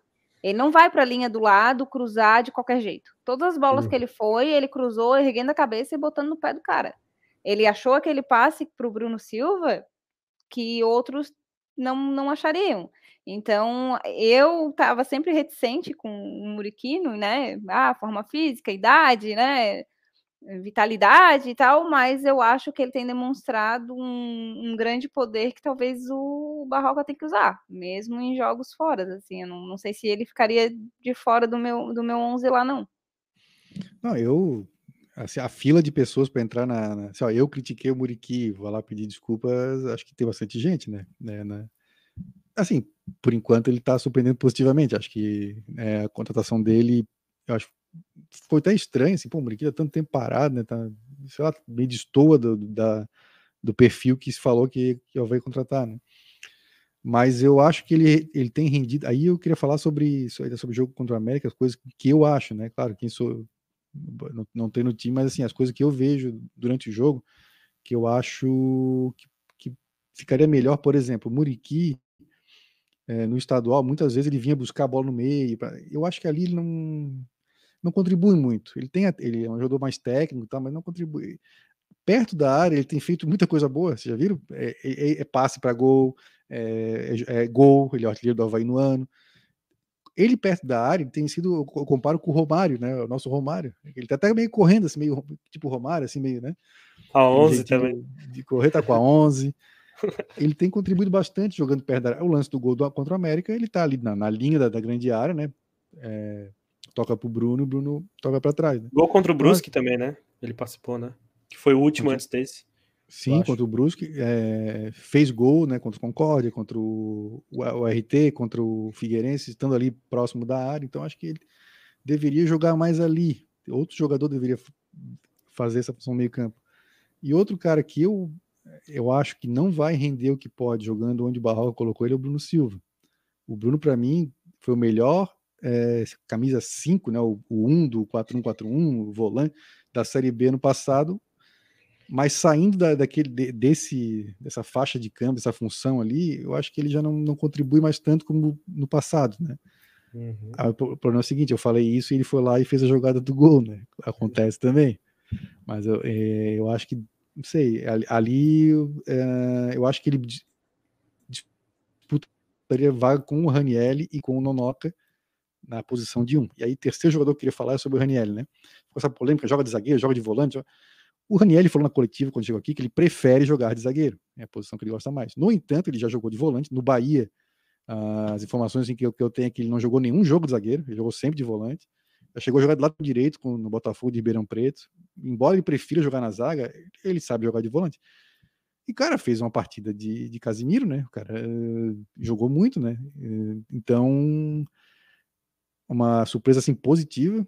Eu acho que até porque ele, eu acho que ele não foi mal em nenhum jogo estadual, assim, mas ele não tinha jogado tão bem quando jogou contra o América, né? Acho que de, se repetir essas atuações por mais jogos, ganhamos um camisa 5 ali muito bom. E aí a zaga nós vamos ter que. que... Realmente assim, o Havaí tá meio curto de zagueiro, né? Tem o Bressan, tem o, o Rodrigo Freitas, que eu chamei de Duarte no, no outro programa, né, Fernando? O Arthur, é. e aí é, o Arthur o já tem 20, E aí tem os da base, né? O Lipe. Aí, e aí o Raniel, tá que se diz mais zagueiro do que volante, né? Pois é. Num, o Bruno Silva, lá com o Silas em 2011, chegou a jogar na zaga, né, num esquema com três zagueiros, né? Bruno Silva, Emerson Nunes e o glorioso Revson. Eram dois volantes, dois na verdade, volantes na zaga, com o Emerson Nunes. E é, numa emergência, talvez, não sei se der para tentar é, colocar o Bruno ali, mas nós estamos meio curto de zagueiro. Essa é uma, posição que agora fechou a janela, né? Só se tiver alguém aí uh, sem clube para vai poder contratar. Bom, vocês fariam mudanças no time para jogar contra o Corinthians? Vocês manteriam o mesmo time? Fernando, tu manteria o mesmo time para jogar contra o Corinthians? É, Lembrando talvez... que tem jogador que chegou agora, né? Também. É, mas eu acho que os que chegaram agora provavelmente não vão jogar, apesar de, de, claro que eles já estão treinando lá, né? Mas eu acho que eles não vão jogar assim direto. Talvez eles fiquem, algum deles fique, no banco, assim. Mas eu, eu não mexeria, eu manteria o, o mesmo time e talvez só Bissoli, alguém ali no ataque eu trocaria, mas não sei também se no início do, do jogo eu trocaria. Eu acho que eu iria com o inicial que, que jogou contra o América. E aí vamos ver o que, que acontece durante o jogo, né? Como o Corinthians vai se portar também. Isso é uma incógnita, né? o time do Corinthians, como tu falou, mexeu, já usou 22 jogadores, é, é uma incógnita se ele vai, ele vai querer ter a bola, não vai querer ter a bola, vai partir para cima, vai fazer um jogo reativo também, então acho que muito vai depender ali daqueles 15 minutos iniciais, o que, que o Barroca vai, vai ver em campo, assim, para depois fazer as substituições. Mas eu não faria, se não tiver, é, se, tipo, o Jean-Pierre não puder jogar, se esses que chegaram agora não puderem jogar, vai com o inicial que começou com a América. Ô, Felipe e Fernando, também eu queria destacar o Kevin, eu acho que Kelvin, Kelvin fez uma, Estreou, uma né? estreia, eu acho que principalmente pela expectativa que a torcida tinha negativa, eu acredito que ele foi bem ok, assim, né? Deu apoio ali na, na, pelo lado direito também, acredito que ele que ele assim, tomara que não queime a nossa língua, né? Mas eu acredito que também a, a, a boa parte da torcida também gostou dele. Sobre o time, eu acredito que, como a gente já viu a zaga, não tem muito o que mexer. Na lateral direita é o Kevin, Kelvin, então não tem muito o que fazer. Esquerda, o Cortez.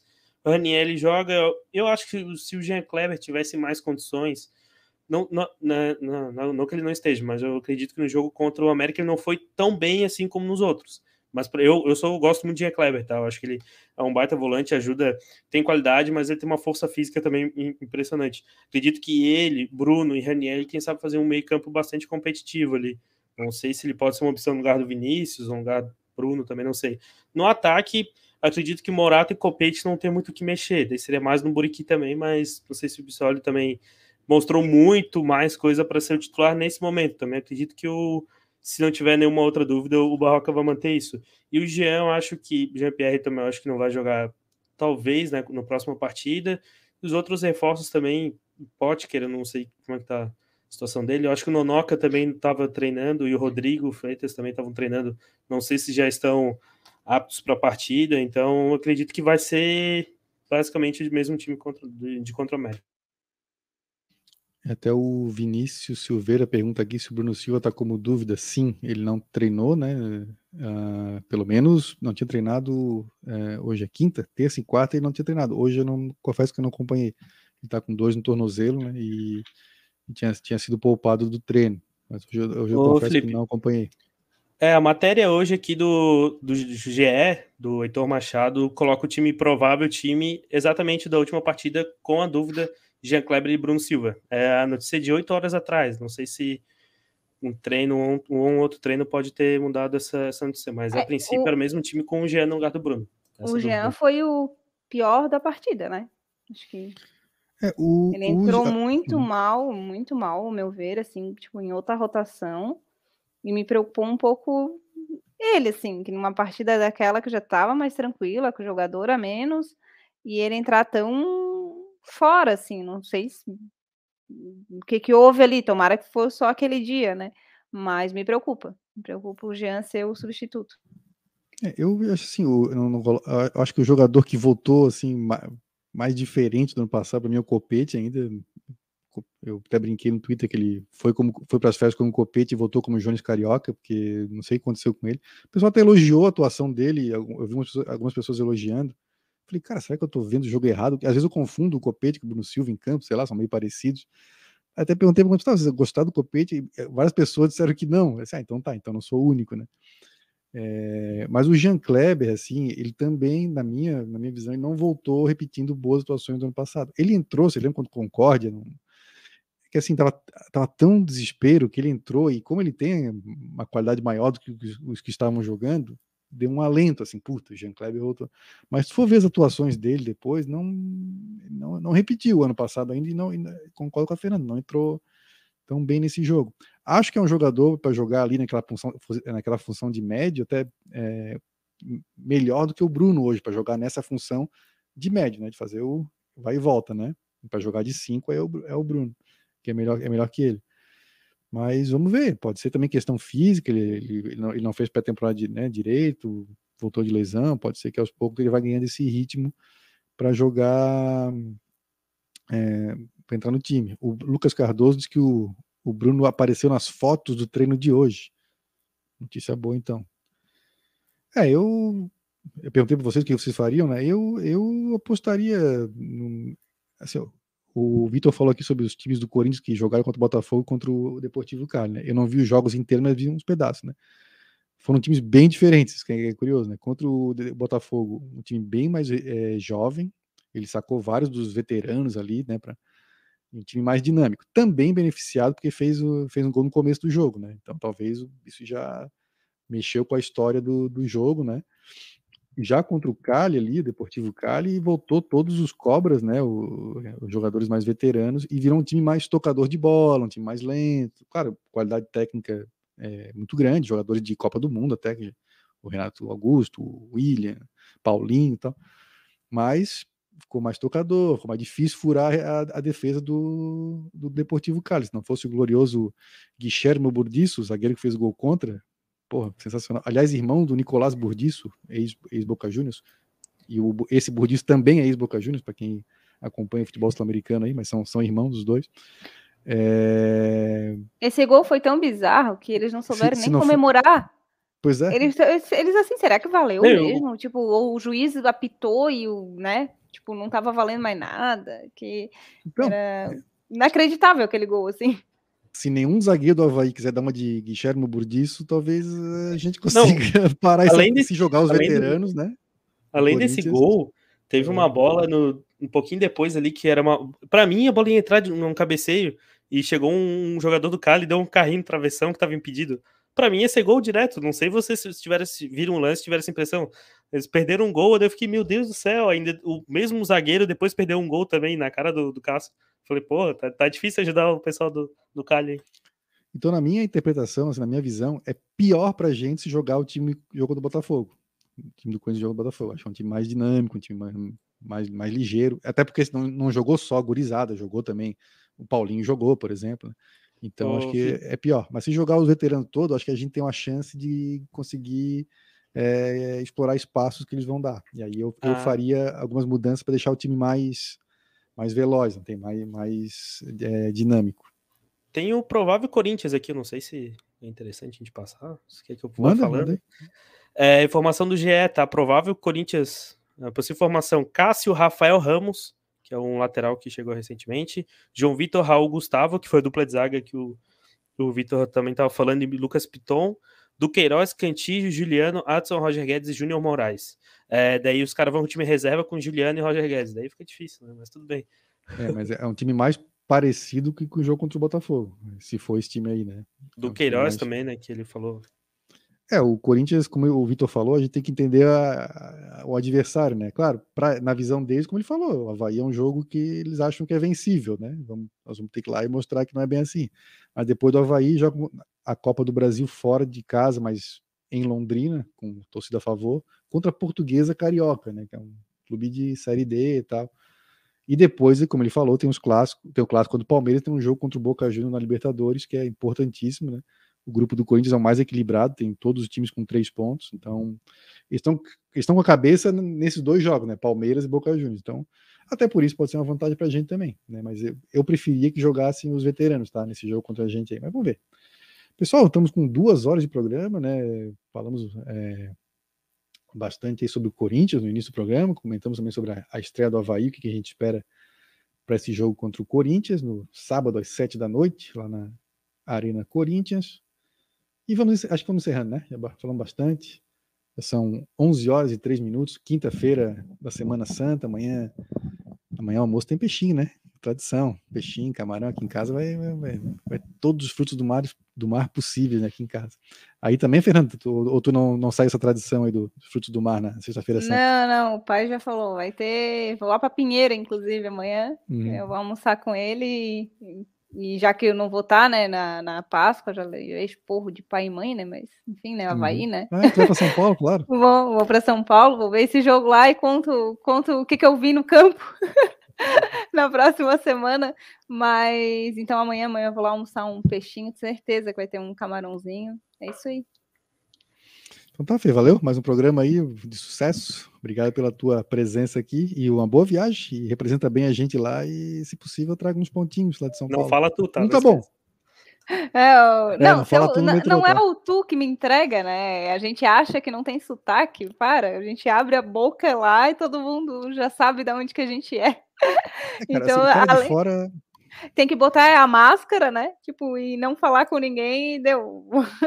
Mas é. Não, eu acho que vai ser um jogo tranquilo, também não vai ser casa cheia, justamente por causa desse preço de ingressos e pelos jogos que vão vir. Então, com certeza, o pessoal lá também vai escolher. Né, gastar o seu dinheirinho contra o Palmeiras, contra o Boca, então não, não, não é um jogo assim de casa cheia do Corinthians. Só que casa, não casa cheia do Corinthians deve dar umas 20 mil pessoas, né? é mais ou menos isso. E então, mas foi, foi muito bom o programa, de novo, né? É, é, Vitor aí, a participação dele, é, é, legal essa interação, também gosto bastante de saber também de como o lado de lá nos olha, né? Não só como a gente está olhando eles, mas o lado de lá nos olha e do que esperar para o jogo. E, então é isso. Um abraço, pessoal. Nos vemos na próxima semana e espero que muito mais felizes. É sobre esse negócio de, cara, geralmente, assim, quando é de fora, o pessoal dali logo percebe, né? Claro, a gente tá no Brasil, é um pouco, é, talvez seja mais difícil, mas eu lembro só uma pequena anedota. Eu não sou muito viajado, tá? Eu não sou cidadão do mundo, conheço poucos, só países da América do Sul aqui. Mas quando eu estava em Buenos Aires uma vez, é, a única vez que eu fui, né? Entrei numa loja, assim, mas o cara, o vendedor, assim, eu, eu nem abri a boca. Eu entrei na loja e falei, ah, brasileiro, né? Daí eu olhei pra minha esposa assim, cara, mas como é que ele descobriu? Tipo assim, eu falei, sim, mas como é que tu sabes, cara? Tipo assim, eu nem falei nada, fiquei quieto, né? Ele, não, é, é o teu tênis, não, é, era um Mizuno, né? O tênis Mizuno não vende aqui na Argentina. Eu falei, caralho, velho, como é que o cara notou isso aí, bicho? Ah, o cara ah, mas, é, mas é, né? é, meio que a gente já sabe quem é argentino aqui, né? Não precisa nem é. falar. Tu já sabe quem é os, os argentinos que vêm para cá, é meio, né? Aquela meinha, não... cano alto uh -huh, na praia. Exato, não. Denuncia, né? O cabelinho. É, é argentino, cadê o Ariel, pô? Não apareceu hoje no boletim meteorológico de Verdade, verdade. Ariel, é... O Ariel tá lá dando esporro na torcida dele aqui de novo. Mais um caso de racismo, né? É, infelizmente. Infelizmente. Eu... Cara, Mas é isso, pessoal. A gente nunca. Agora estamos aqui falando, encerrando o programa há duas horas, né? É. Mas é, gente, eu nunca generalizo, né? Ah, o que o povo e esse, aquilo. Pô, mas nesses casos da Argentina, eu sempre lembro do Ariel, cara. Falei, pô, é, a gente que é havaiano não vai falar, ah, porque a Argentina é isso. Pô, pensa. O Ariel não é nada disso, né? A gente sabe que ele não é assim, né? Então, quando eu vi aquele vídeo ali, fiquei muito triste pelo, pelo ato em si, né? Pô, é um ato grotesco de, de racismo, né? O torcedor do River Plate jogando uma banana para a torcida do Fortaleza. É, não só e ele. e o, e, é, e o pessoal em volta. Rindo, né, exato, cara? como se fosse aquilo é, a coisa mais legal mais do engraçado. mundo. Assim. Essa semana também teve um jogador brasileiro que joga na Bolívia, não sei se é no Bolívar, agora não lembro, no Jorge Wilson, não vou lembrar o clube agora.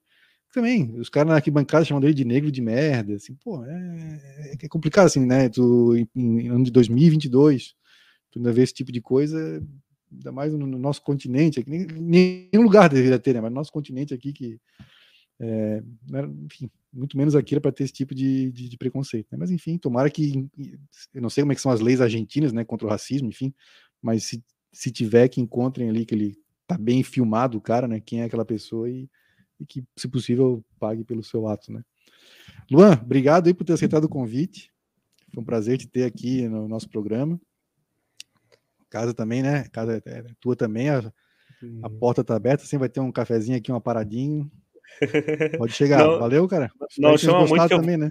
que eu vou, já vi que eu já vou me atropelando tudo, né? Então tá tudo certo.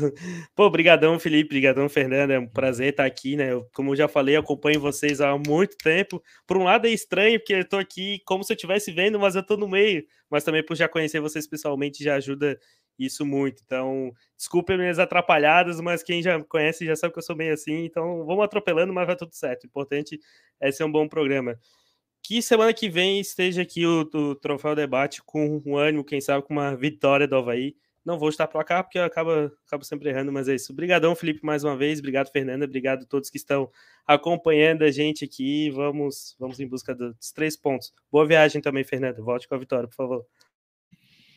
É isso então, Raça. Obrigado pela companhia aí. Duas horas e sete minutos de programa. Espero que tenham gostado mais desse troféu debate e nos vemos na semana que vem, possivelmente. E esperamos com pelo menos um pontinho, mas quem sabe, né? Dar aquele. O jogo do biquinho, né? Dar aquele biquinho lá, lá em Itaquera e voltar, quem sabe, com uma vitória. Um abraço, rapaziada, e até mais.